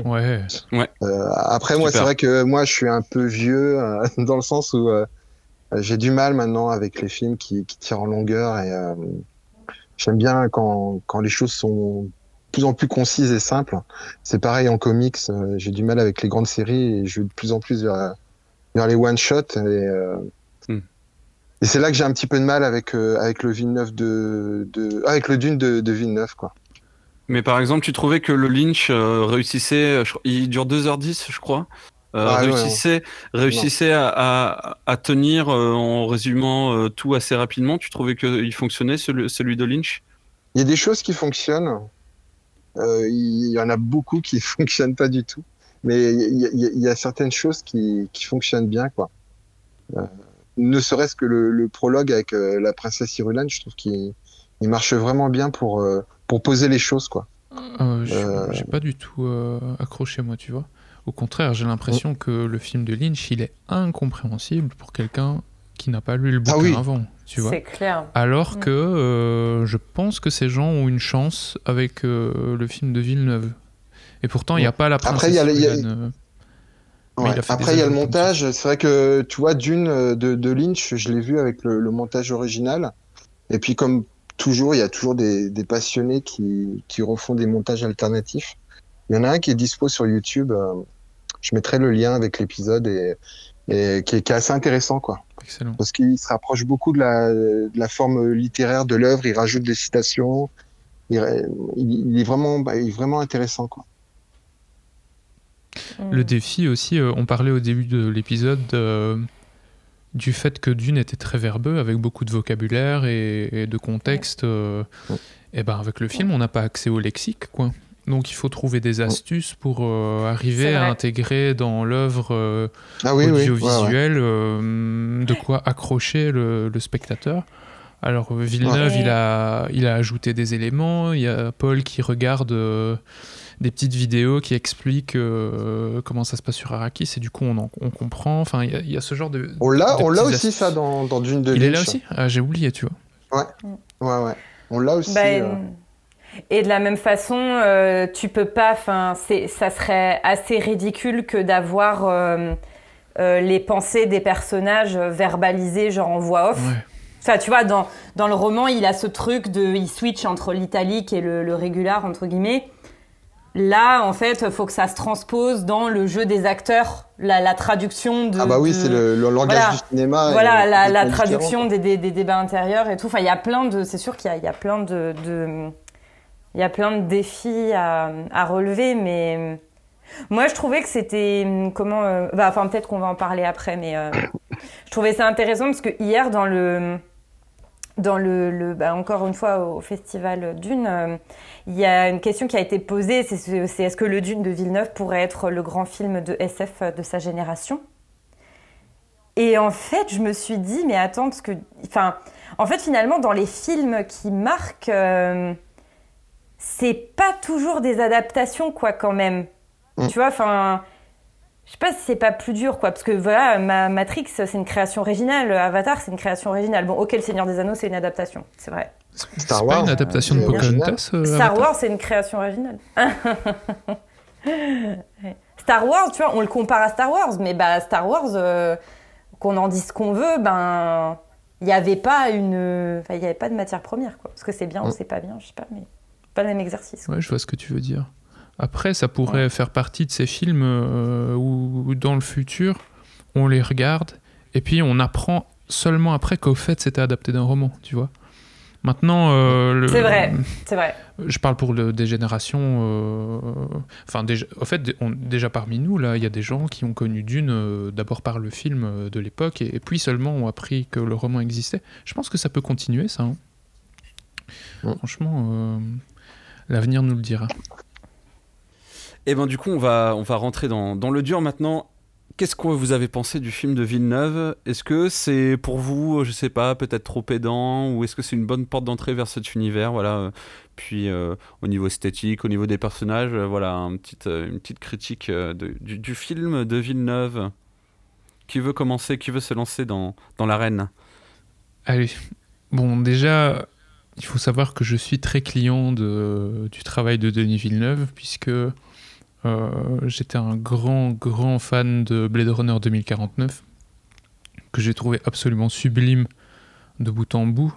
Euh, je savais pas ce que c'était la direction de la photographie avant de voir ce film-là. C'est un film, au fait, Denis Villeneuve m'a fait m'intéresser aux aspects techniques du cinéma que, qui m'était totalement inconnu euh, jusque-là. Et euh, bah, j'ai trouvé que euh, bah, c'était un très bon film, quoi.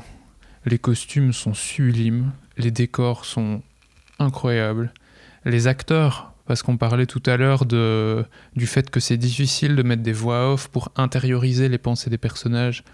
Le jeu d'acteur, du coup, j'ai trouvé qu'il était euh, exceptionnel.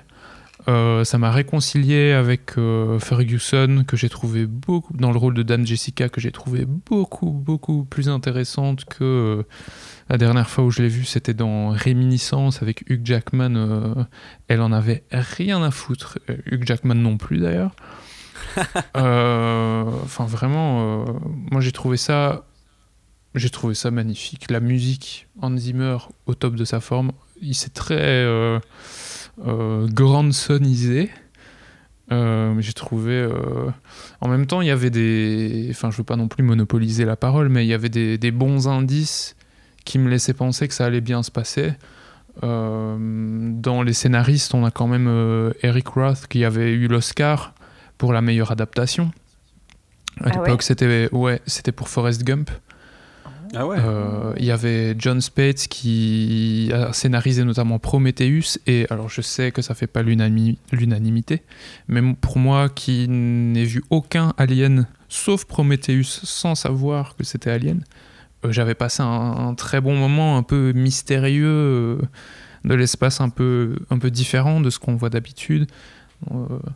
Et puis à la photo, c'est Greg Fraser hein, qui, a, qui était à la photographie sur Rogue One. Donc la photographie, euh, bah, Benjamin, SF Theory, tu vas pouvoir nous dire exactement ce que c'est, mais c'est tout ce qui a trait à, à, la, à la couleur de l'image, quoi, à la gestion de la coloration de Ouais. l'image. Il a bossé sur Rogue One, et moi j'avais bien aimé Rogue One dans les Star Wars Ouais. euh, récents. Mm. Donc, euh, d'ailleurs, il va Euh, bah, bosser tu vois, sur. je, je euh, savais pas. je savais pas qu'il avait fait Rogue One et ouais, t'as as clairement des réminiscences. euh, mais je pense qu'ils ont tourné. euh, je sais plus si Rogue One ils ont tourné en Jordanie aussi euh, comme. euh, Je saurais pas pas, te s'ils ont- dire. Mais euh, ouais, t'as as des réminiscences. quoi. D'ailleurs, ce sera la même, le, même mec euh, à, la colo, à la colo sur euh, le nouveau Batman qui va sortir là avec. euh, Ah, avec, Avec, euh, Robert la, Ouais, à la, la la la colo ou à, à- à la photographie? Pardon, euh, bah, tu vas pouvoir nous expliquer la différence d'ailleurs, parce que moi je suis un, un noob de la question. Euh, Bah, direction la- de la le- photographie. Direction de la photographie, bah en fait, c'est comme son nom l'indique, en fait, c'est euh, tu, c'est toi qui va, en fait, c'est toi qui va mettre en place tout ce qui est l'ambiance d'une scène euh, en termes de, en termes de couleurs, de, de lumière. En fait, t'es un peu, euh, t'as un peu le lien entre le chef opérateur, le caméraman, les, les éclairagistes. C'est toi en fait qui va, qui va donner l'atmosphère en fait à la scène, quoi. C'est un peu euh, un peu le peintre en fait, tu vois, genre Ouais. c'est lui qui va, c'est, c'est, c'est lui qui va dire bon bah voilà, on, euh, Villeneuve il veut un plan comme ça, bah il- lui il va dire bon bah on va se débrouiller avec ça, avec ceci, on va avoir tel euh, tel plan en fait, euh, c'est, lui qui, c'est, vraiment très très important et sur Blade Runner c'était euh, Roger Deakins qui était, euh, c'est Mhm. un, qui est un monstre aussi et c'est vrai que c'est vrai que Villeneuve il sait s'entourer quand même de gens assez incroyables en directeur de la photographie et ça se voit quoi. Donc voilà, je, suis convaincu, euh, convaincu par ce film. Après, j'ai été moins époustouflé que quand j'ai vu Blade Runner 2049, mais je pense que c'est aussi parce que bon, je, je connaissais l'histoire finalement. Euh, donc je pense que j'ai pas pu euh, être à 100% dans la découverte. Mon seul regret, c'est de pas l'avoir vu en IMAX. J'aimerais bien euh, le revoir en, en IMAX avec un grand écran pour ça. Et j'espère moi je l'ai vu, vraiment- je l'ai vu, je l'ai vu en IMAX et Dolby Atmos, c'était oufissime. Ouais, ouais, ouais, j'ai Ouais, hâte d'y retourner déjà. Je suis déjà en train de planifier une deuxième, euh, une deuxième session. Et pour le coup, j'ai trouvé que c'était chouette qu'il prenne son temps, qu'il laisse le truc aller lentement, mais il tourne comme ça un peu Villeneuve. hein. Il, il a pas un rythme de dingue. Et je suis convaincu que ça peut être une bonne façon de d'aider les gens à passer les 100 premières pages du roman. Et de commencer la lecture de Dune après ça. En ayant déjà des éléments, euh, oui, alors euh, les Harkonnen. euh, bon, euh, mon seul regret d'ailleurs, c'est que les Harkonnen font vraiment très très méchants. Oui, mais comme dans le, comme dans le livre, hein, comme disait l'olifant tout à l'heure, hein, c'est, il n'a pas trahi euh, le. Il n'y a pas eu de volonté de retravailler ce- cet aspect-là, en tout cas, oui. Il a collé au bouquin, ouais. Bon, Après, on- il, est moins, il, est moins, il est moins comme dans Lynch, euh, tu vois, genre le côté baron, euh, le côté euh, dégueulasse, enfin le côté genre euh, purulent un peu euh, de, de Lynch. Là, c'est plus, euh, c'est plus de la méchanceté un peu froide, quoi. Il est. Ouais, après, quand il est- même, il, il est- il est- il est un Ouais, peu crados. quand hein, même euh, quand, à la fin, quand il trempe dans sa vinaigrette, là, il a quand même l'air Ouais, bien ouais. crados. Ouais, mais c'est c'est plus dérangeant. Tu sais, dérangeant à, à la Giger, en fait, on, en reviendra, on y reviendra à ça, plutôt que euh, burlesque, tu vois, comme dans Lynch. Mhm. Lynch, c'était assez burlesque, c'était un peu genre, euh, wouhou, et tu sais, il vole avec son truc, euh, genre, euh, et il fait, et il bouffe, tu vois. Bah, il le fait aussi dans Villeneuve, mais c'est, disons que c'est plus classe, quoi, dans, dans- dans celui de Villeneuve, quoi. Que dans Lynch, c'est euh, paf, quoi, genre, il met les pieds dans le plat, quoi. Regardez, Ouais. il, est, il est- Meilleur il est rôle de. Coluche. Après je content. C'est vrai, c'est vrai, mais c'est génial ça. C'est vrai, putain. Énorme. Et voilà, Et bah après, coup, je veut- pas, Ouais. je vais pas continuer. euh, mais du coup, en- tu as, tu as apprécié? Est-ce que pour toi c'est un, enfin, c'est un jalon non? Ou c'est un film de science-fiction euh, voilà que tu as aimé, mais est-ce que tu, tu classes dans un truc très très bien? Enfin voilà, co- comment tu ressens le film euh, euh, Comment comment toi tu ressens le film par rapport même à d'autres films de SF euh? Ah, bah, je- c'est pas compliqué. euh, Moi, j'ai été très déçu par les derniers Star Wars. Je pense que sur Mana et Plasma, ça n'est un secret pour personne. Ah bon Surtout euh, le, le caractère presque enfantin que ça a pris euh, sur les deux derniers épisodes, notamment au niveau de, de l'humour, que j'ai trouvé assez lourd et plutôt, plutôt proche de ce qu'on pourrait retrouver dans des Marvel, par exemple, que euh, dans, dans les premiers Star Wars de l'époque. Hum, Ouais. Euh, là, j'ai eu, j'ai eu l'impression, alors ça va paraître très pédant, mais de voir un Star Wars pour adultes, au fait. En fait, j'ai eu l'impression de, de me dire, enfin, euh, ça se bat, il y a des vaisseaux qui font piou-piou, euh, comme on aime bien dire, mais il y a un fond, quoi. Il se passe quelque chose. Et euh, cette, euh, ce côté, ce mélange de, de grands spectacles et de, de subtilité dans, le- dans les interactions entre les personnages, dans les réactions, les interactions avec l'environnement. Euh, je trouve que c'est un digne euh, hommage euh, au livre et que c'est vraiment. J'avais besoin de ça, moi, en tout cas en tant que spectateur et amateur de SF, j'avais besoin que ce film existe pour, pour m'y retrouver, m'y sentir bien, quoi. C'est beau ce que tu dis. Merci. Euh, bah pour contrebalancer c'est ça, on, euh, Chipo, toi t'en as pensé quoi? Je, sais que ton, ton avis est plus mitigé. Ouais, c'est compliqué parce que c'est un film que j'attendais énormément, euh, que je pense qu'à la revision, euh, mon avis va certainement changer. Comme je l'expliquais, quand j'ai vu la première fois Le Seigneur des Anneaux, la, la communauté de l'anneau, été extrêmement déçu parce que je calquais extrêmement beaucoup de visions sur sur le livre que j'avais lu et, et celle de Peter Jackson. Il y a, beaucoup de choses que, vraiment j'adorais, que je retrouvais euh, complètement des, euh, des souvenirs de lecture et puis d'autres euh, beaucoup moins quoi. Et puis j'ai appris avec le temps à l'apprécier et puis bah maintenant ça fait partie d'un de mes films préférés quoi. Pour le Dune de Villeneuve, il y a des choses que j'ai aimées. J'ai bien aimé le traitement des personnages. Le casting est, est oufissime quoi. Mais euh, pour moi, il y a, il y a énormément de choses que j'ai pas retrouvées. Quoi, j'ai pas retrouvé euh, d'être euh, plongé dans une, une planète euh, extraterrestre. Euh, j'ai pas trouvé l'Arakis que que, que j'ai eu euh, en lecture. Quoi. Euh, Ouais, ouais, je vois ce que tu veux dire. En fait, euh, Villeneuve, c'est plus, euh, c'est quand même plus intéressé au personnage. C'est plus intéressé au personnage que. Ouais. C'est vrai que en plus, euh, euh, d'une, euh, enfin Arrakis, ils arrivent presque au bout de 45, 45, 50 minutes hein, quand même dans, dans le film.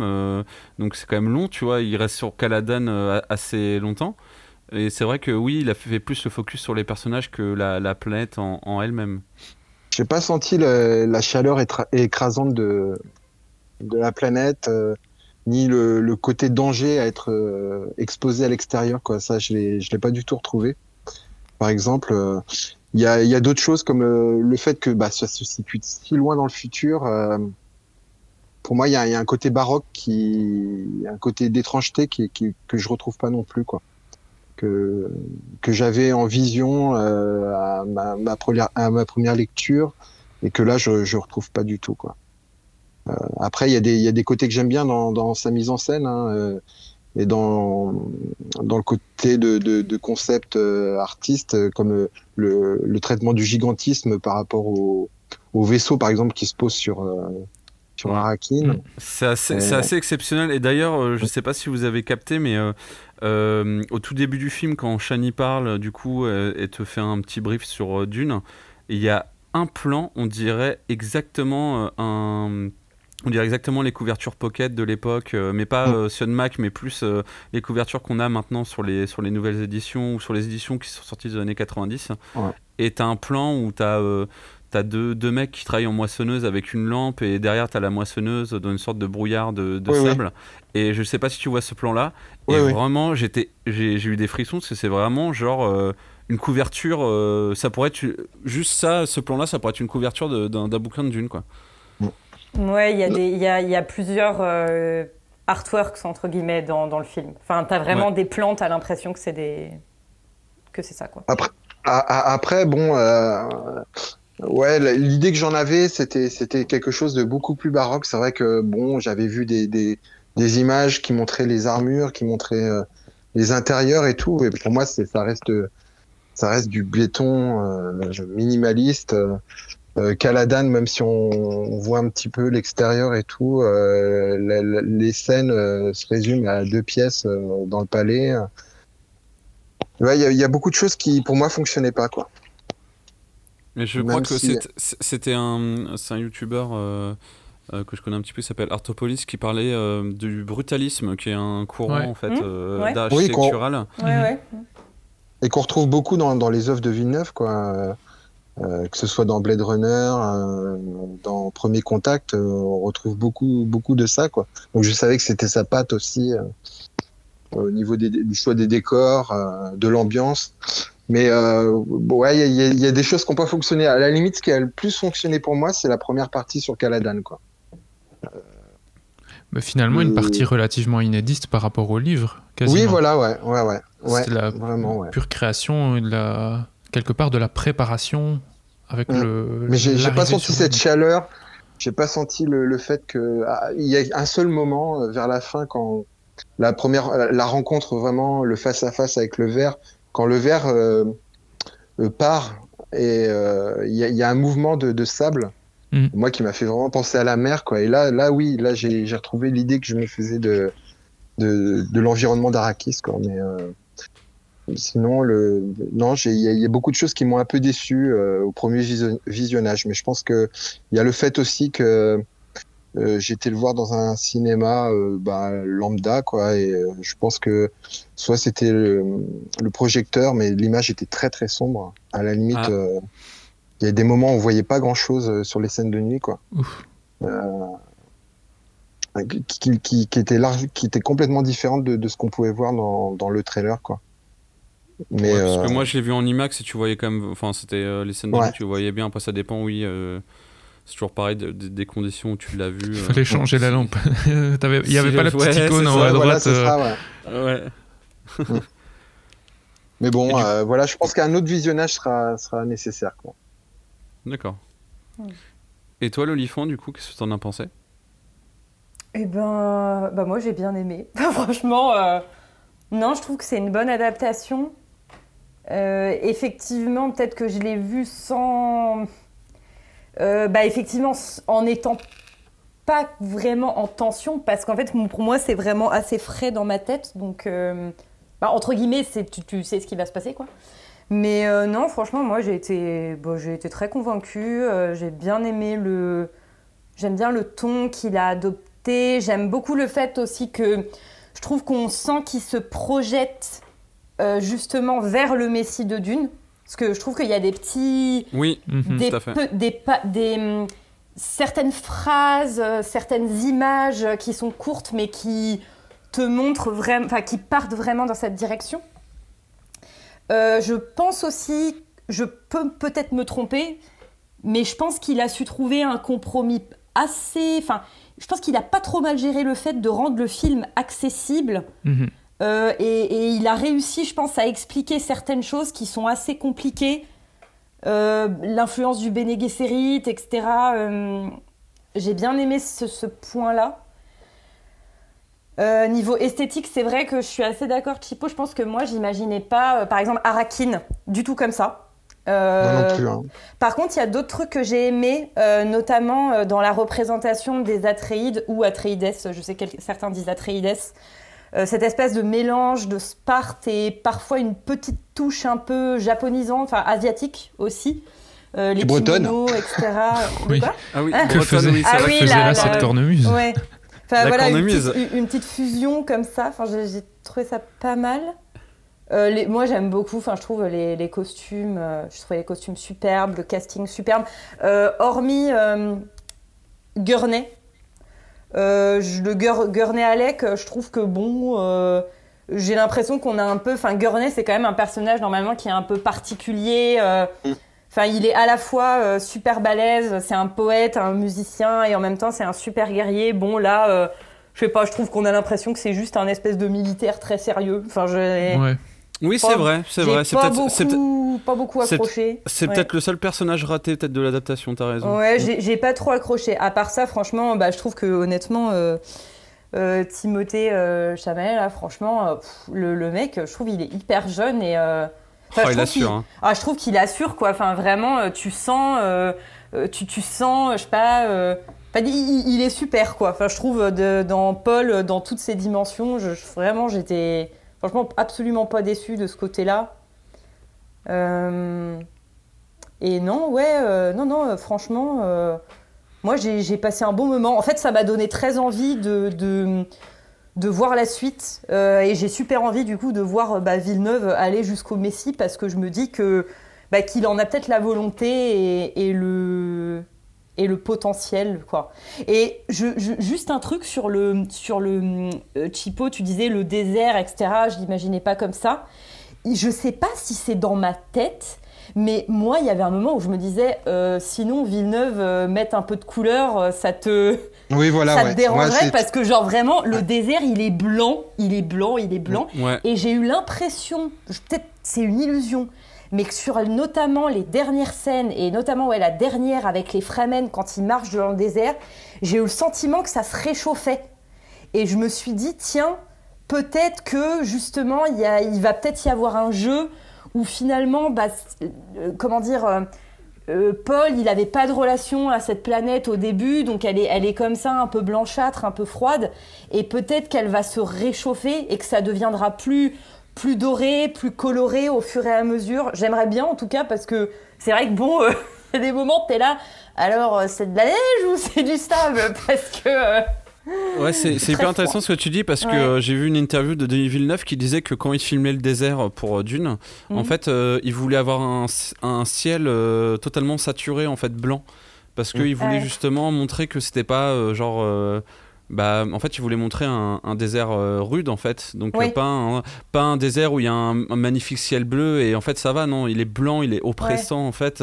C'est pour ça aussi que je pense qu'il est un peu désaturé. C'est parce que Oui. on est un peu étran- étrange quoi. C'est pas genre c'est pas t'es pas sur la dune du Pilat t'es pas même dans le oui. Sahara où tu vois où genre euh, c'est magnifique. Non c'est un désert euh, dangereux. Donc euh, c'est c'est pour ça qu'il qu'il filme le désert de cette façon là très Mais- désaturé. Bon après tout le film est très désaturé Mais, mais tu vois, en termes de- d'esthétique.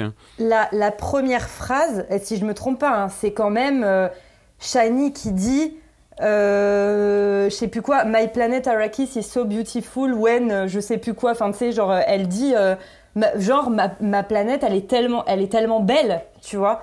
Et j'ai eu l'impression que la dernière scène faisait le lien avec cette phrase-là.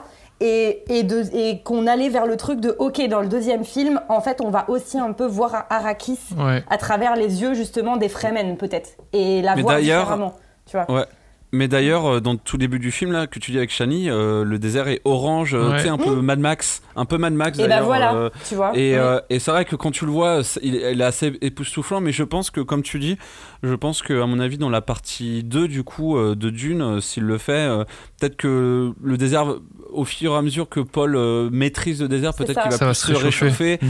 et il va peut-être voir plus la beauté. Mais dans le livre, c'est ça, hein, Paul, euh, euh, enfin, craint le désert, mais Oui, après, en fait, il, le- il, comment dire, il le il l'adopte pas mais il le, il le maîtrise en fait donc euh, peut-être qu'il y aura une évolution euh, esthétique euh, là-dessus quoi ouais Ouais, j'espère, ouais, parce que moi je trouve que c'est un peu raté.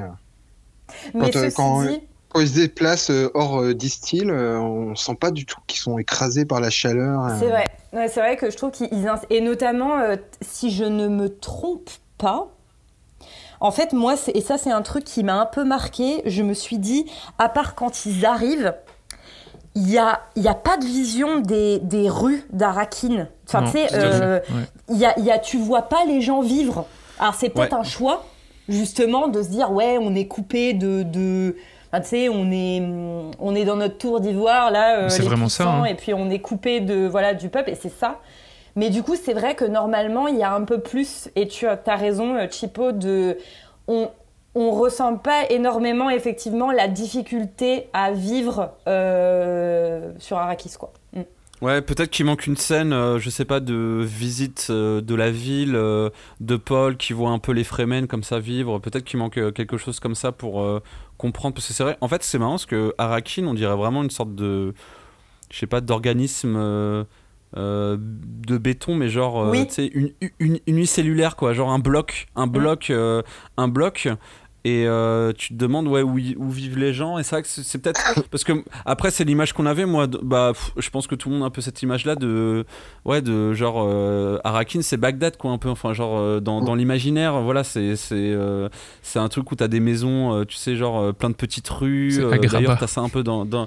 Ouais, ouais, mais un peu ça, tu vois, mais en version. euh, en version, tu sais, avec des, des maisons en, en- pas en terre cuite, mais tu vois, un peu Ouais. l'imaginaire. euh, vous voyez un peu l'imaginaire là-dedans. Et c'est vrai que c'est- c'est un peu c'est un peu différent dans le film de Villeneuve quand même comme ça euh. j'ai hâte de voir les les, les sketchs euh, du coup Ouais. de, dans Ouais, la partie trop. 2 Ouais. Ah, parce que aussi. franchement ça, ça va, ça va être euh, ça va être super euh, je pense que ça va être ouf quoi ça peut il peut faire un truc de malade quoi, Ah, c'est clair, ouais. Ouais. Ah, ouais. Bah, je, je, je, c'est- et ça je sera plus organique je pense plus or- ça sera plus organique je pense que justement euh, Tout à fait. mais peut-être que mais peut-être qu'il y aura un propos là-dessus tu vois entre le brutalisme comme on disait de euh, Mm. de l'empire et euh, et un truc beaucoup plus organique beaucoup plus euh, bah, caverne nature euh, dans les sets je pense qu'il y aura vraiment une dichotomie entre les deux qui pourrait être intéressante euh, Ouais. Euh, qui pourrait être intéressant quoi Après, il y a des choses qui fonctionnent bien hein, en termes de- d'environnement. Par exemple, le, le peu de passages qu'on voit de Salusa Secundus, euh, Ah, ouais. Grave. Ouais, ça- ouf Ouais. là c'est baroque. Là, je retrouve un- vraiment un côté où ouais ouais ouais c'est complètement étrange. euh. Ah ouais, c'était super. Ouais, franchement, ce passage-là est euh, genre Ouais. euh, ouais ouais hyper étrange avec tu sais ils ont ils, ils ont des sortes de prières de je sais pas de de combat euh, et tout. Tu sens que c'est un- une société complètement différente Ouais. les Sardaukar et c'est vachement réussi ça, je trouve. En, en quelques plans, il a en fait euh, la, la mythologie des Sardaukar est crédible. Enfin, ils sont crédibles euh, Voilà, en quelques ça, ouais. plans, c'est bon. euh, je trouve, euh, je suis assez d'accord avec vous. ouais. Mm. Et, et, pour- et c'est ça qui me manque euh, dans le traitement de, de tout le film. Quoi. Alors que c'est vrai que l'introduction, quand elle parle des, des Fremen, euh, euh, Shiny, il est- elle, est, elle est vachement bien. Quoi. Enfin, tu, tu, les- tu sens vraiment que, que la planète est un peu étrangère, comme tu disais, là, avec la, la moissonneuse. Et ça, Mm. tu le re- moi, pour moi, je le retrouve pas après. Quoi. Même les Fremen, euh, euh, enfin, dans, dans, ma, dans, dans ma tête, c'était des, des, des êtres qui, qui sont vachement secs et tout, dans- même dans leur distil et tout. Et, et ça, tu le retrouves pas forcément. Quoi. Là, je trouve qu'ils sont réussis moi dans le film quand même les Fremen. Ah ouais, euh, moi aussi. ouais. euh, Voilà, quand il Paul, euh, Paul les rencontre à un moment de- du film et tout, euh, il y, a, il y a un truc, franchement, il y a un truc. Euh, Benicio del Toro, euh, c'est non, c'est pas Benicio del Toro, c'est. euh, si Attends, c'est comme. Javier, euh, Oui, Euh, Javier oui. Bardem, euh, pardon, Javier. Euh, joue super bien Stilgard, j'adore. Franchement, c'est. J'étais pas trop convaincu en voyant son nom et je trouve qu'il le joue mais trop bien et une, une sorte de dureté dans le regard euh, malgré les yeux bleus qui est euh, Ouais. qui est assez, assez assez folle quoi, assez folle. J'espère, Et, euh, euh, j'espère que euh, on va se rendre compte qu'il y avait un propos derrière tout ça et qu'effectivement la, colori- la colorimétrie va changer, le rapport aux gens va changer et qu'on va retrouver euh, Ouais. le désert euh, oppressant, chaud euh, dans le deuxième, Étrange. dans l'éventuel deuxième. Mm, mm. Après, euh, faut pas oublier que la partie 1 de Dune, ça se passe beaucoup à Arrakeen et t'as. T'as ce, passage de, de la moissonneuse où euh, je parle pas du début, mais vraiment quand Paul visite euh, voilà une extraction d'épices. En fait, dans le livre de Dune, euh, dans Dune 1, t'as que ça pratiquement du désert. Et là, et après, ensuite, Ouais, ouais, euh, ce qui se passe à la toute fin. Mais euh, c'est là où il a la première rencontre avec le désert. Ce passage-là est quand même hyper bien réussi et hyper fidèle au, au roman, je trouve, et qui est beaucoup mieux que le, dans le film de Lynch, quoi. En plus. euh. Et puis là, Et, bah, et les Fremen aussi, je trouve, sont, sont beaucoup mieux. Enfin, je trouve d'emblée, Ah ouais. euh, Ouais, dans bleu, il y a beaucoup. Enfin, c'est beaucoup plus, euh, c'est beaucoup plus subtil que dans le film de Lynch, quoi. Euh, ouais, c'est pas tu- c'est pas que des autochtones, c'est pas genre une, un peuple euh, genre euh, tu vois genre qui vit euh, comme ça dans des cavernes. Tu sens vraiment Mm. qu'il y a une force. Ils ont une force en fait, une stature euh, assez iconique euh, tout de suite quoi. Mm. Et euh, du coup, euh, si vous Et voulez mon avis, euh, bah comment dire, où, par où commencer? Euh, Non, moi j'ai adoré. Enfin, je pense que je pense ça va être très dur euh, pour que ah, on est en 2020 en 2021, mais je pense que pour moi ça sera mon film de SF euh, de, de ces années-là. Je- Il y a encore 9 ans, mais euh, j'ai pris un pied euh, monumental avec ce film. Vraiment, j'ai eu des frissons pendant vraiment tout le film. Euh, et en fait, je, je pense que je ne pourrais plus lire Dune sans avoir l'imagerie de Villeneuve euh, derrière. je me suis Ah dit ouais. exactement Euh, la même ouais, chose. ouais. Je pourrais Ah plus. ouais, euh, ouais. tellement, fort, ça. tel- tellement, tellement, c'est, ça m'a marqué. Euh, j'avais pas mis le doigt dessus, ce que tu viens de dire, l'olifant, euh, tout à l'heure sur les art, euh, artwork. En fait, c'est ça, c'est un. T'as, t'as des, moments là où Mm. t'as des tableaux. En fait, bah, par exemple, quand euh, la guilde arrive là dans, dans le truc rond, enfin, ou non, c'est l'empire qui, a- enfin le, c'est le messager de l'empire qui arrive là dans le vaisseau rond qui se Ah ouais. pose comme ça et tout. T'as un peu des réminiscences de premier contact dans, dans, dans ça, mais c'est genre juste magnifique. Je trouve que les acteurs sont tous euh, excellents. Euh, franchement, je me suis pris une énorme, énorme claque. Alors que pourtant, tu vois, je m'étais dit il y a un an, j'avais vu le trailer, j'ai dit ah, ça va être trop bien. Et puis après, bon, comme il y a eu la pandémie, c'était reporté. Je fais bon, ça se trouve, ça va être pas si bien que, t- que ça. Donc en fait, j'avais vraiment remis mes, mes, tu vois, mes prédictions. Je m'étais dit bon, ça se trouve, ça va pas être ouf. Donc euh, et tout. Et franchement, je me suis pris une grosse claque. Euh, je trouve que Villeneuve a complètement réussi à, à- a complètement réussi son pari. Euh, tu vois que c'était fait par, par un fan de Dune en fait. Tu, Ouais. tu, en Ouais, fait, ouais. tu- tu vois, tu vois le roman euh, transpiré par, par, euh, par le film en fait, vraiment. C'est, tu, tu vois le roman quoi. Au- Au-delà de Lynch, Lynch c'était une adaptation euh, euh, bah, un peu ouais kitsch baroque, un peu gothique.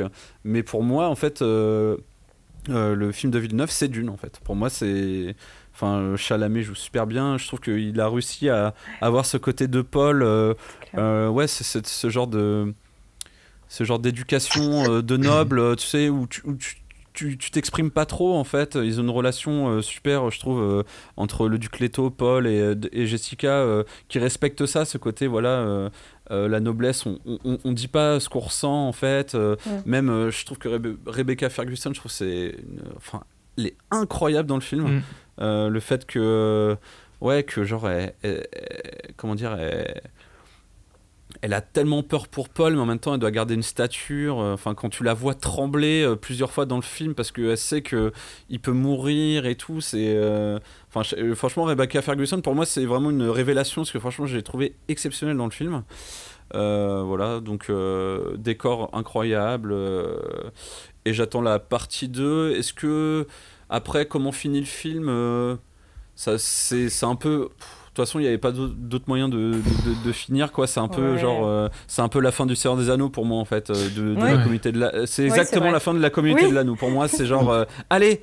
C'est que le début du voyage! C'est ça, ouais. tu vois. Bon, sauf que, sauf que, euh, contrairement au Comité de l'anneau, Comité de l'anneau, la fin de la Comité de l'anneau est quand même assez, euh, comment dire, t'as ce côté-là, mais c'est quand même, euh, tu te dis, oula, ça commence à être euh, rude, alors que à la fin de Dune, tu te dis, bon, il y a peut-être une note d'espoir. Il y a quand même une différence entre les deux fins, je trouve, euh, si, on veut comparer.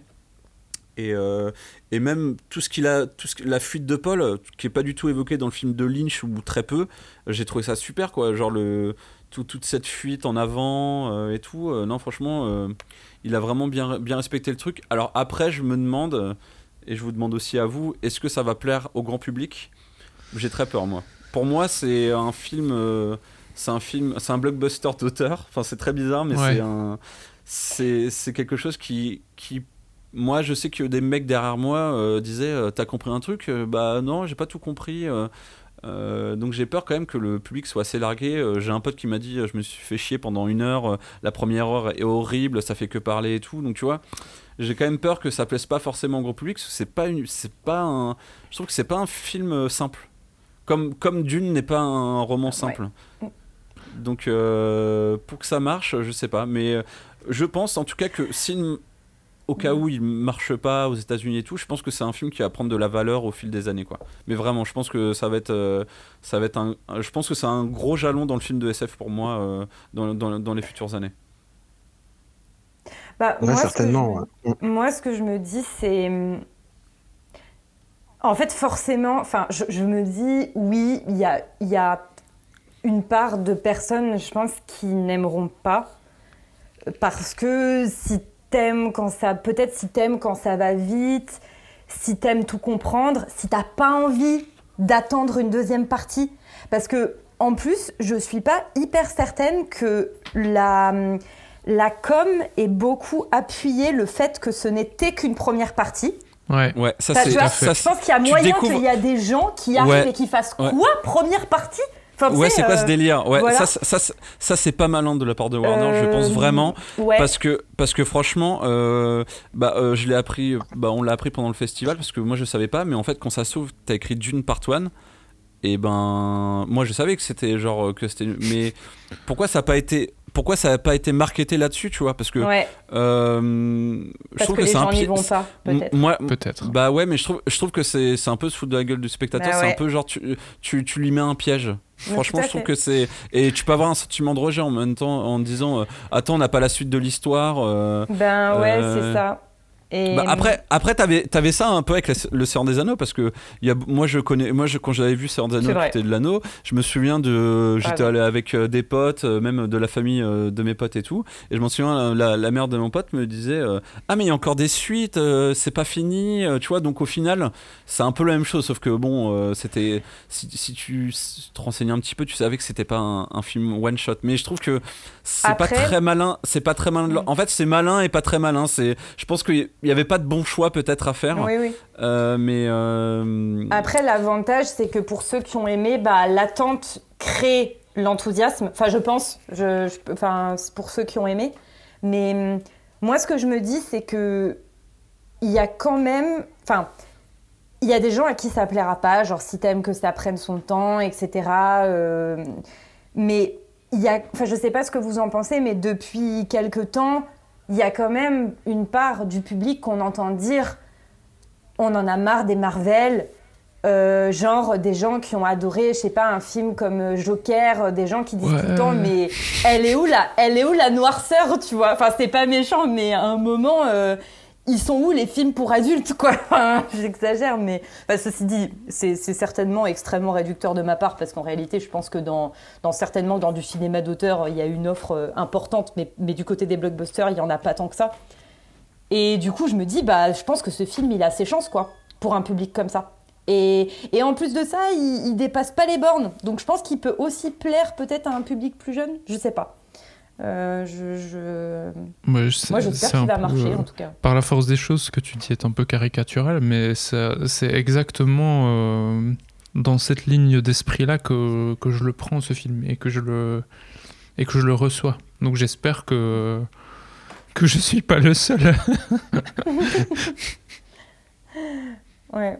Non, moi, j'espère en tout cas. C'est sûr que. Bah, moi, franchement, s'il continue pas, euh, c'est c'est la tristesse. Quoi. Ah ouais, Enfin, ouais. Honnêtement, euh, c'est Ah ouais, ouais. vraiment. Mm. euh, parce que, enfin, je pense que c'est incontestable. Enfin, en tant que fan de. de d'im- de- de- d'univers d'imaginaire, enfin, je pense qu'on a tous envie de voir plus de films comme ça. Ouais. Et peut-être que tu peux dire, ouais, il faudrait qu'ils soient un peu plus comme ci ou un peu plus comme ça, mais globalement, tu valides. Enfin, je sais pas. de toute façon, de- euh, de- c'est la SFFF euh, déjà de base, les gens râlent parce que c'est pas comme ils ont envie. Hmm, oui, oui. on, est, on est des râleurs. Hmm. Mais bon, euh, ouais, moi j'espère que. Tu vois, les gens, enfin, quand t'entends euh, des gens dire, euh, ouais, euh, euh, une, une complexité à la Game of Thrones, c'était trop bien. Bah, moi, en fait, j'ai du. Enfin, du coup, ben. bah, Ah, mais c'était une, c'était une complexité sur, euh, Ouais, sur sur, euh, dix- un temps plus sur- long. Hmm. sur 10, 10 heures. Ouais, c'est pour ça que, ce que je sais Mm. plus qui disait ça au, festi- au festival euh, euh, Dune, euh, qui disait peut-être que ça aurait peut-être. Enfin, en série, euh, je pense qu'en série, ça aurait eu du succès, ça aurait marché de ouf. Là, en film, euh, je sais pas. Ah, mais alors le Je sais budget, pas. quoi. si- je sais pas. Pour tourner 20 Comment pour le budget, euh, pour tourner 20 heures, 40 heures, euh, 60 heures de dune, euh, ça aurait été chaud quoi. Ah, par contre, ça aurait été moins joli. euh, Il y Oui, aurait pas voilà. eu Ville- il y aurait pas eu Villeneuve. Ça aurait été beaucoup plus simple. hein, On n'aurait pas eu du tout euh, les mêmes. euh, euh, on n'aurait pas du tout eu la même esthétique. Mais ça avait été un peu voilà, euh, enfin, euh, avec un peu moins de budget et tout. euh, peut- peut-être qu'en série, ça aurait peut-être Enfin, je pense que ça aurait pu, ça aurait mieux marché parce que les gens kiffent les séries, adorent euh, regarder des trucs un peu complexes. En plus, tu le marketes comme quoi c'est le Game of Thrones de la SF et les gens auraient regardé quoi, c'est sûr, c'est sûr. Mais là, du coup, en Euh, film. euh, en film, bah, vous imaginez quand même, ça veut dire que Dune, donc le roman, si la partie de sort, durera 5 heures. Je sais pas si vous, si vous voyez un peu le délire. Ah bah moi, je, euh, aucun problème. je peux passer Mais- 5 heures de ma vie euh, là-dedans euh, sans problème. 5 heures, vous imaginez 5 heures, un film de 5 Ouais. heures euh, Je pense que c'est pas arrivé depuis des années. Non, non, euh, tout est, les tout années- est les relatif. hein. Moi, j'ai 80, l'impression que Star Wars 8, il a duré 5 heures pour moi sur mon siège. euh. oh là là. Allez, la petite pique à Star Wars 8. Je devrais faire un bingo. Un, un truc qu'on peut préciser, parce que je ne sais pas si on l'a dit pour nos, pour nos auditeurs ou auditrices. Euh, en fait, on, est, on, on enregistre cet épisode, enfin, on a, on a dit que c'était en même temps que le Festival Dune, mais ce qu'on n'a pas précisé, c'est qu'en fait, on est le 19 septembre, donc on est vraiment le week-end de la semaine où est sorti le film. Donc on n'a pas beaucoup de recul sur la réception. D'où le fait Ouais. qu'on soit un peu en train aussi de, de spéculer parce que je, je sais pas si pour le moment il y a beaucoup d'infos. Enfin, c'est vrai que moi, je me demande vachement. euh, voilà, ouais, est-ce que ça va plaire euh, aux plus jeunes? Est-ce que ça va plaire à ceux qui, à l'époque, ont vu le film de Lynch quand ils étaient relativement jeunes? Moi, je sais, par exemple, que je connais déjà une personne qui n'avait euh, absolument, qui ne connaissait absolument pas Dune et qui m'a dit, mon Dieu, mais j'ai adoré, c'était incroyable, etc. Mais voilà, bon, je sais pas du tout si ça va être le cas de tout le monde. Donc, euh, Mais bah alors là, avec le recul qu'on a, donc 5 jours, euh, moi, par exemple, je peux, je peux, je peux, je peux dire, par exemple, j'ai un ami, euh, il, est, il a pas pu aller le voir parce qu'en fait, toutes les séances du soir étaient blindées. Donc déjà, ça c'est un, Ah, un, oui, un ok. bon indicateur. Mais après, on est en France, on n'est pas aux États-Unis. Ouais, et c'est un autre souci qui va se poser, et j'en parlais hier avec, avec des gens du, du festival, c'est que je crois qu'il sort le 22 octobre aux États-Unis. Euh, et du coup, en plus, il va sortir en même temps sur HBO Max. Donc euh, ça va être là où c'est là où ça va se décider en fait. Donc euh, de toute façon quand l'épisode sera sorti, on aura on aura toujours pas assez de recul. euh, on saura que en fait on saura que sûrement début novembre, mi-novembre si ça a marché en fait. C'est ça qui est terrible en fait. C'est on saura Mm. qu'à ce moment-là. En plus moi je, je parlais de ça. J'ai assez peur de la réception du public américain parce que bon, c'est comme on dit, c'était un, c'est un film très verbeux. Mais au-delà de ça, euh, au-delà de ça, je parlais même de malédiction. C'est que euh, je vais faire une corrélation. Vous allez dire, oh là, mais de quoi il parle? Euh, En fait, d'une sorte dans un contexte en fait où bah là, il s'est passé plein de trucs en Afghanistan. On pourrait rapprocher les talibans des Fremen. Et j'ai peur que le public américain associe à ça. Fasse une lecture. euh, Ouais, fasse une lecture de ça. Et en plus, euh, bon, il peut se passer plein de trucs jusqu'au 22 octobre. Il peut avoir, euh, je sais pas moi, des attentats. euh, il peut avoir euh, des choses de fait que euh, le film, euh, voilà, euh, prennent une Et, sorte de deuxième genre une- euh, pas voulu. une, une lecture, une lecture pas voulue en fait de l'événement qui font que euh, bah ça serait ah pas du tout. euh, et d'ailleurs, et d'ailleurs, en- en- encore au-delà de ça, c'est que euh, j'avais pas remarqué, mais on, on- on ne dit jamais le mot djihad dans, dans le film. Tout à fait. Et Oui, le traitement, vrai. le traitement de la religion, enfin de, en fait, il y a un côté. euh, je sais que Winnie avait très envie qu'on parle de Laurence d'Arabie, film que j'ai pas vu, mais j'y ai même pensé rien que par les visuels euh, qu'on voyait. Il y a un côté un peu euh, les vieux films occidentaux où on montre l'Orient un peu. Euh, une sorte d'Orient un peu fantasmé.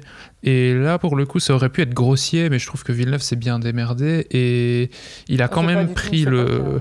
pris le soin de montrer que c'est pas vraiment des musulmans parce qu'ils prient avec des chapelets, euh, ce, genre de, ce genre de détails, c'est pas vraiment des mots d'arabe. euh, Enfin, il y a, il y a quand même une sorte de. À la fois, c'est des peuples du désert et à la fois, c'est pas.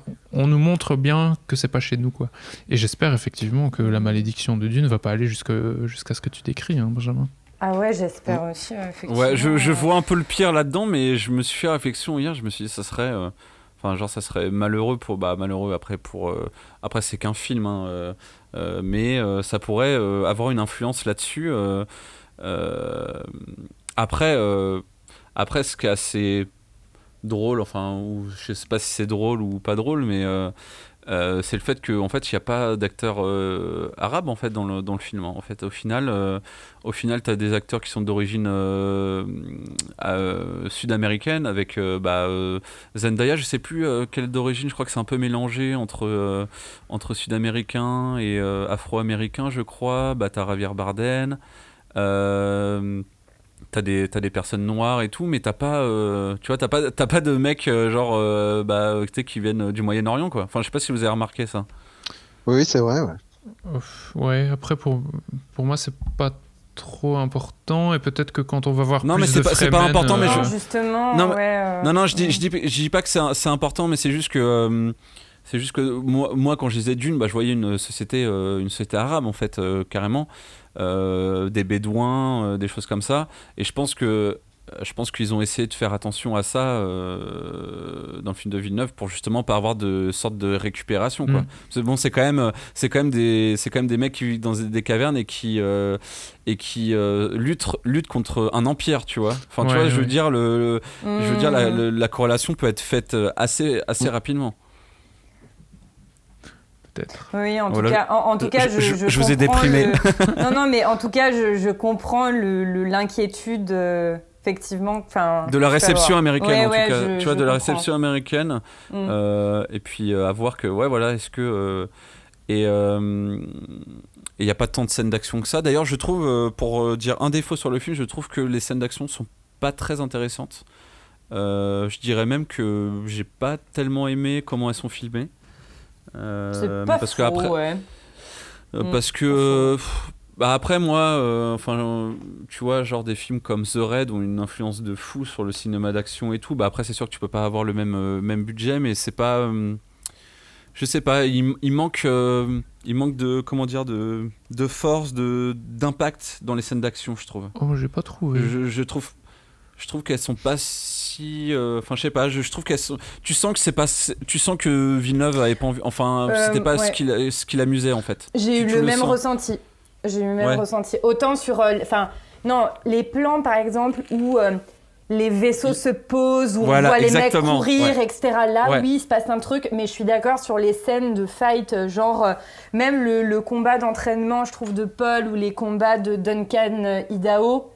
Ouais. Franchement, euh, c'est assez plat quoi Ah, moi, C'est assez plat et, euh, et, et, et, et d'ailleurs euh, et d'ailleurs ce que tu viens de dire Louis ouais j'ai pensé exactement ça. C'est que genre en fait tu sens qu'il a kiffé euh, genre euh, euh, tu vois genre euh, comment dire euh, kiffé euh, genre euh, comment ah, je, sais, je sais plus comment comment dire.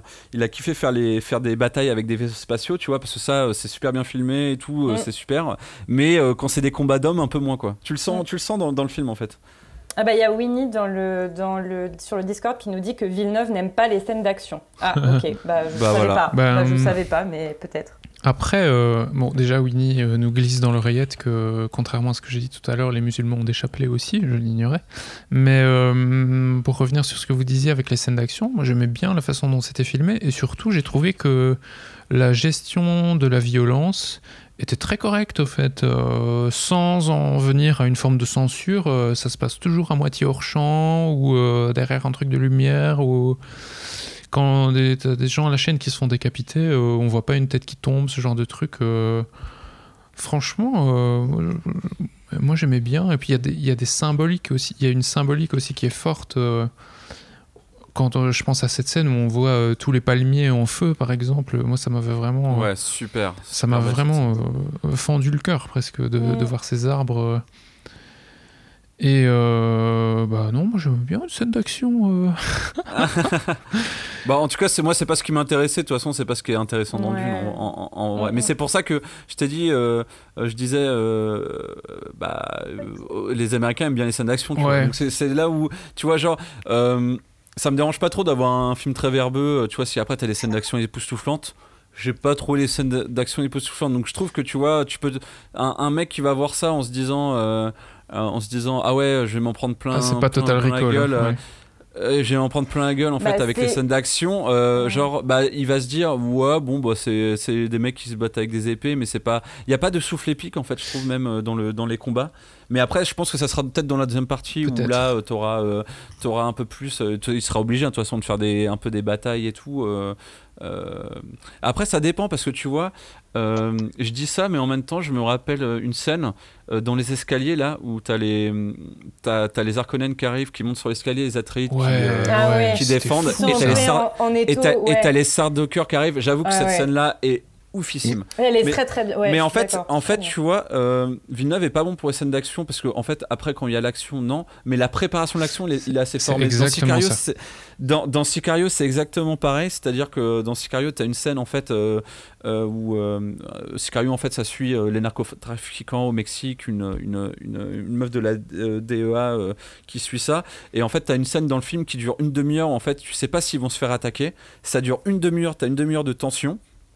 Et en fait, euh, tout- et vraiment, tu es en tension avec eux. Et en fait, la scène d'action dure, euh, dure euh, 30 secondes. Et après, c'est fini. Mais en fait, je pense que c'est ça qu'il aime, Villeneuve, c'est mettre la. C'est Mm. plutôt la tension d'avant plutôt que l'action en elle-même. Quoi. Clairement, le- l'assaut des Sardaukar qui descendent tout doucement sur leur filin là. Si t'as pas vu la scène de préparation avant dont, on, dont Chipo a parlé tout à l'heure, où on les voit sur leur planète, euh, ça- c'est plus la même, c'est plus la même chose. Mm. Et euh, Bah, d'ailleurs, je trouve que d'ailleurs, je trouve que c'est c'est c'est pas mal euh, le le enfin le la, la- la phase pré-assaut d'Arakis, euh, d'Arakin, pardon, je trouve que tu l'as. En fait, tu le sens. Enfin, tu sais, c'est très clair. Il n'y a, pas de- il y a pas de surprise. Il installe justement le, le truc. Tu, tu sais que ça va arriver. Et pareil, le. le- bah, Il y, a, y a un truc, euh, il y a, comment dire, euh, le sort d'un personnage, tu, tu le sens arriver. Et c'est justement parce que tu le sens arriver que tu es un peu pris comme ça, en mode euh, mon Dieu, mon Dieu, mon Dieu, mon Dieu. Et effectivement, finalement, quand tu vois la scène, les scènes d'action, c'est pas le plus intéressant. C'est presque un peu euh, la montée avant. Ouais. Euh, bah du coup, on va passer à la dernière question. Euh, euh, je trouvais ça assez marrant. Euh, vous, en fait, euh, on vous donne les pleins pouvoirs euh, avec la licence d'une. Vous, vous en faites quoi? Ah, Une pièce de théâtre. Ah oui, c'est vrai que tu as idée, brillamment répondu Pourquoi à cette question. Ouais. Ouais. ouais. J'avoue. Ouais, tu ferais une pièce de théâtre. Tu ferais, tu, que- que- comment tu l'imaginerais euh, rapidement? Bah, Vends ton comme, projet. euh, je, je me souviens avoir vu des pièces de Shakespeare au, à Chaillot euh, avec euh, des combats à l'épée, euh, des, euh, des techniques de mise en scène vraiment euh, superbes. Quoi, et, et je vois Dune comme ça en pièce de théâtre, euh, une grande pièce de théâtre, pas une comédie musicale. Mais euh, ouais, une belle, une belle pièce de théâtre shakespearienne. Quoi. Ok, super. Bah, on, on- on va te dire euh, parce que tu as été appelé par euh, Par l'empereur, ouais. donc euh, ouais, Ouais. l'empereur au euh, donc on, va te laisser. Il est l'heure de livrer ouais. l'épice. Ouais, on, on- on va, on va te laisser euh, voilà, euh, t'expliquer devant l'empereur. hein, je, je sais pas comment ça va se passer. Bon, en tout cas, c'était super cool de t'avoir sur, sur l'épisode, euh, Chipo. Ouais, bah pareil, hein. je vous remercie Merci beaucoup. beaucoup. Salut Chipo.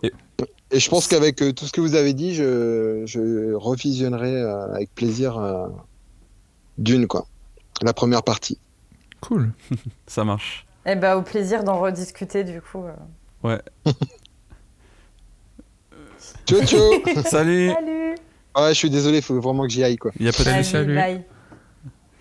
Et euh, du coup, pour, euh, pour euh, l'olifant et Saïd, du coup, euh, les pleins pouvoirs sur Dune, vous, vous faites quoi euh, Du coup, comme euh, qu'est-ce que vous ferez comme média Est-ce que est-ce que vous- est-ce que vous voudrez faire est-ce que vous voudrez faire de la thune comme Brian Herbert et, et écrire un livre euh, entre le chapitre 3 et 4 du, du, du Messie de Dune? Vas-y, hein, Loli. Je suis en train de réfléchir. Ah, alors. Bah, euh, D'autant qu'il existe. euh, Bah, vas-y, si t'as une idée. non, mais j'ai une idée, j'ai j'ai une idée stupide. Moi, j'aurais dit. euh, je- vas-y, Oui, c'est la ça, bonne c'est ça qui est drôle. C'est ça qui je est drôle. construis une, euh, une statue pour, pour Denis Villeneuve. Ah, pas mal. ou, ou une ville, bon. carrément. Et je l'appelle la Villeneuve. Non, mais je sais pas. Non, mais je sais pas que tu aimerais voir peut-être aussi comme, euh, comme euh, médium, peut-être euh, en nouveau jeu vidéo. Je sais que c'est. C'est C'est un peu. euh, euh, Ouais. Après, je sais pas si. Si on profiterait autant de. Parce qu'il n'y a pas non plus. C'est pas non plus un univers avec euh, énormément de peuplades, de, de races, euh, entre guillemets, de, de, de choses à faire, avec beaucoup de gens finalement en dehors des personnages principaux et des peuplades principales, je trouve. Et je sais pas si je ressentirais d'une le bouquin autant en jouant en jeu vidéo que en quand, euh, bah, qu'en regardant le film par exemple non moi j'ai juste envie que Villeneuve il fasse euh, qu'il fasse la suite euh, qu'il a promis enfin qu'il a promis la suite à laquelle Ouais, tu- il nous a préparé et que, que ça se passe bien pour lui quoi et j'ai hâte de voir la, pièce de théâtre de Chipo ouais. Et, et tu, tu, fi- tu le financerais euh, direct Villeneuve, toi? Tu, tu lui donnerais Ah oui, les, pleins euh, pouvoirs, quoi. Fais, fais ce que tu as à faire avec les gens avec qui tu sais bien le faire et, euh, Mm. et vas-y mon Dédé quoi. Et une comédie musicale, sinon? Non, un ballet peut-être. Ça ce serait pas Ah. mal. Ouais. Ouais. Ouais, avec des gens euh, qui ont euh, un art de la mise en scène euh, pointu, comme Jerry Killian par exemple. Moi je trouve, que ce serait pas mal. Ah, c'est super intéressant. En plus, t'as un rapport à la danse dans Dune, parce que t'as la, la danse de, enfin, la marche des sables, qui est vachement bien retranscrit d'ailleurs dans, dans le film, j'étais étonné, c'était super. Je sais pas ce que t'en penses, euh, le fait de. Enfin, leur- les, les mouvements, que, tu vois, c'est super dur. Tu, tu, tu, tu lis dans le, tu lis dans le roman, euh, tu dis, bon, bah, faut qu'il marche d'une certaine façon. Sans rythme. Et je trouve qu'ils ouais. ont. Ouais, ils ont, ils ont réussi à super bien le retranscrire dans, dans, dans le film. Ça, c'est aussi une super réussite. Euh, Je sais pas ce que t'en penses. Ouais, euh, eh ben, j'avais même oublié ça dans le bouquin. Et euh, c'est passé tout naturellement dans le, dans le film. J'ai trouvé que ça passait très très bien. Ils en ont pas fait des caisses. euh, ils ont vraiment euh, rempli leur objectif. C'est un truc qui est fait pour être utile euh, et rendre service, pas fait pour être beau ou mis en avant. euh, et ça passait, ça passait crème, comme on dit. Non, je pense que en gros, s'il fallait que ça parte sur un autre média, un autre médium, il faudrait juste qu'à la mise en scène, ou l'équivalent de la mise en scène pour le médium en question, il faudrait qu'il y ait quelqu'un de très innovant, je pense. Qu'il faut un truc qui casse un peu les codes. Il faut garder quelque chose de surprenant et de, de novateur. Et euh, après, qui pourrait faire quoi, ça euh, Je ne sais pas. Et toi, du coup, l'olifant, euh, t'as une idée de. Qu'est-ce que tu ferais avec Dune? Que ferais-tu? Franchement, c'est franchement c'est c'est pas facile comme question, d'autant qu'il y a je sais pas, il y a déjà eu des jeux vidéo, il y a des jeux de société. Je crois qu'il y a d'ailleurs plusieurs en plus jeux en, en lancement ou préparation, vu que bah voilà la, la comment dire la licence redevient d'actualité. Ouais. Euh, Bah, c'est pas méchant en fait, mais moi j'ai envie de dire euh, c'est super, j'adore Dune, mais ça, me dérange pas de voir autre chose quoi. Ouais, c'est pas faux non plus.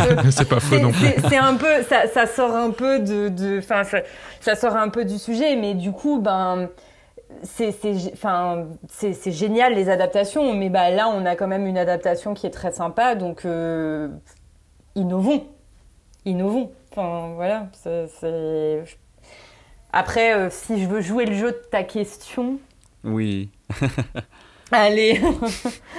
si je veux jouer le jeu de ta question, putain, c'est super dur. Euh... Ah, peut-être vite avant qu'il meure, euh, ça va être un peu. Vite avant qu'il meure, on demande à Jodo de le faire pour de vrai et on lui donne tout le Ah pognon ouais. qu'on veut. Euh, non, mais en vrai, ce que je me dis, c'est que. Ah non, je sais pas en fait.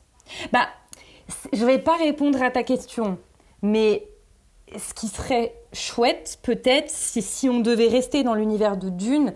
J'ai pas d'idée pour quel support, mais ce serait peut-être de, de, de faire quelque chose avec les Harkonnen en fait.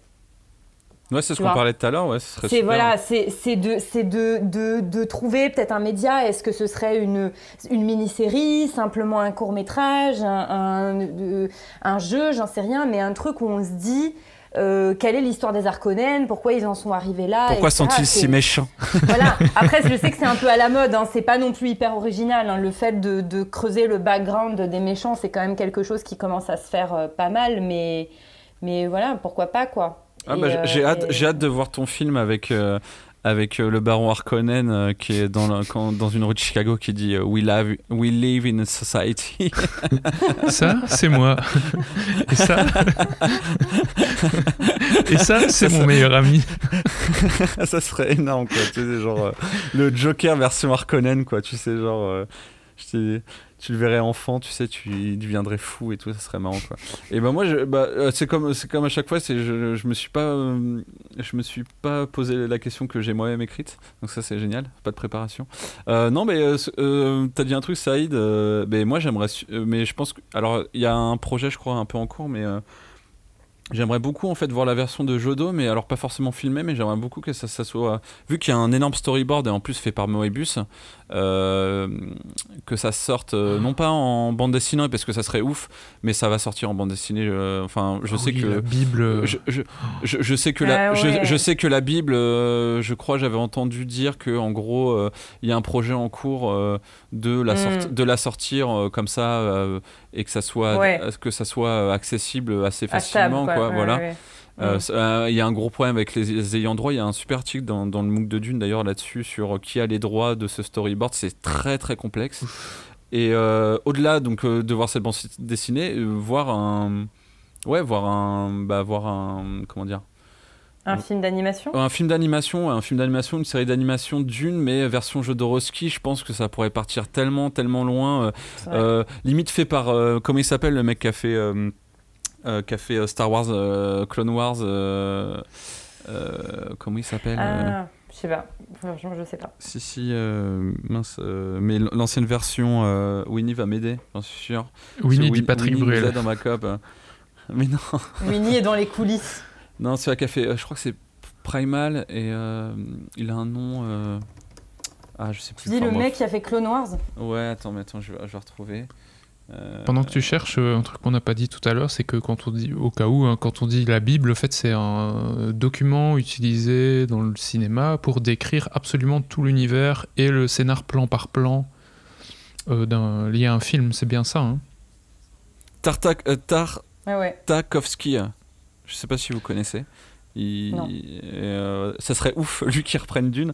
Non, mais au-delà de ça, ouais, une série d'animation avec la vision de, de Jodo, euh, ça serait genre. euh, je pense que ça serait, ça serait vachement cool. euh, un truc un peu arty, euh, euh, euh, voilà, euh, qui, qui, qui, qui aille vraiment dans, le, dans la vision de Jodorowsky, qui parte vraiment en cacahuète et euh, genre que ça soit assumé jusqu'au bout.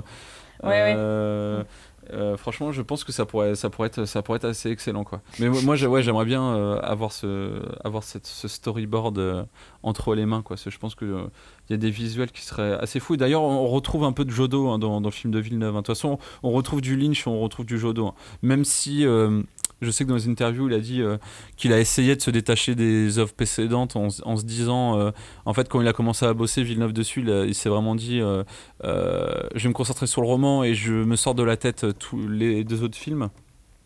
Mais finalement, en fait, t'as t'as, t'as des trucs.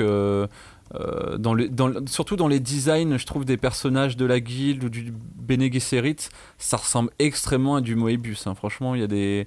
euh, surtout euh, et, au storyboard de, de Jodo dans, le character design des, costumes. Je trouve qu'on, le retrouve. Je sais pas si vous voyez, enfin je sais pas si vous vous, vous souvenez des images de- du, du storyboard de, de Dune euh, sur les personnages et tout. En fait, c'est très stylisé comme euh, Jodorowsky euh, le voulait et comme Moebius euh, euh, voilà, le, le dessinait. Et je me rappelle plus exactement de la plume euh, du, cray- du crayonnage de de Moebius sur, euh, sur euh, la Bible de Jodo, mais euh, si la Bible de Jodo sort un jour euh, en version reliée, accessible au public, euh, je vais être très client. moi. Euh, bah, je sais pas si vous voulez rajouter un dernier mot avant, qu'on finisse. euh, voilà. euh.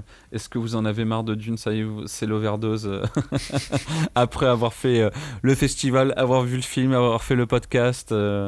Est-ce est-ce que voilà, si vous voulez rajouter un dernier mot? Non, mettez de l'épice dans votre vie. Voilà.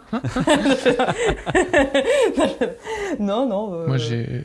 Moi, c'était cool. Enfin, J'aime bien. euh, Moi, je fais partie des gens qui. euh, je, je sais que c'est pas le cas de tout le monde, mais euh, moi, je fais partie des gens qui aiment bien, euh, qui aiment bien décortiquer une œuvre, en fait. Donc, euh, euh, non, moi, je trouve que j'ai passé un bon moment. Je trouvais ça, j'ai trouvé ça sympa cette petite semaine d'une intensive. Voilà, je le ferai peut-être pas tout le temps, mais euh, c'était cool.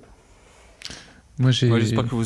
Vas-y, Saïd. J'ai juste une, une pensée émue pour euh, le spectateur qui était assis à côté de moi euh, au- le soir de la sortie du film, qui s'est endormi à un moment donné euh, sur Caladan et qui s'est réveillé dans la tempête Coriolis.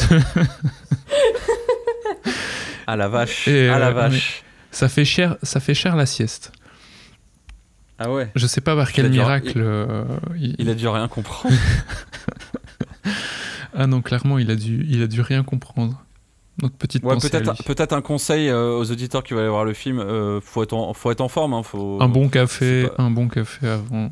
faut, faut pas faut, faut être en forme euh, dans des bonnes dispositions je pense tant technique que physique euh, voilà c'est quand même ça reste quand même un film exigeant et euh, c'est une de toute façon c'est une œuvre exigeante donc euh, c'est même quand quand tu lis le roman c'est pas enfin je trouve que c'est compliqué de lire Dune en dilettante enfin je sais pas ce que vous Ah oui, en oui, pensez. oui, tout à fait. Oui, tout à fait. Ouais, ouais, je partage pas, pas lecture, euh, pas une lecture hyper euh, chill, tout à fait. euh, ouais.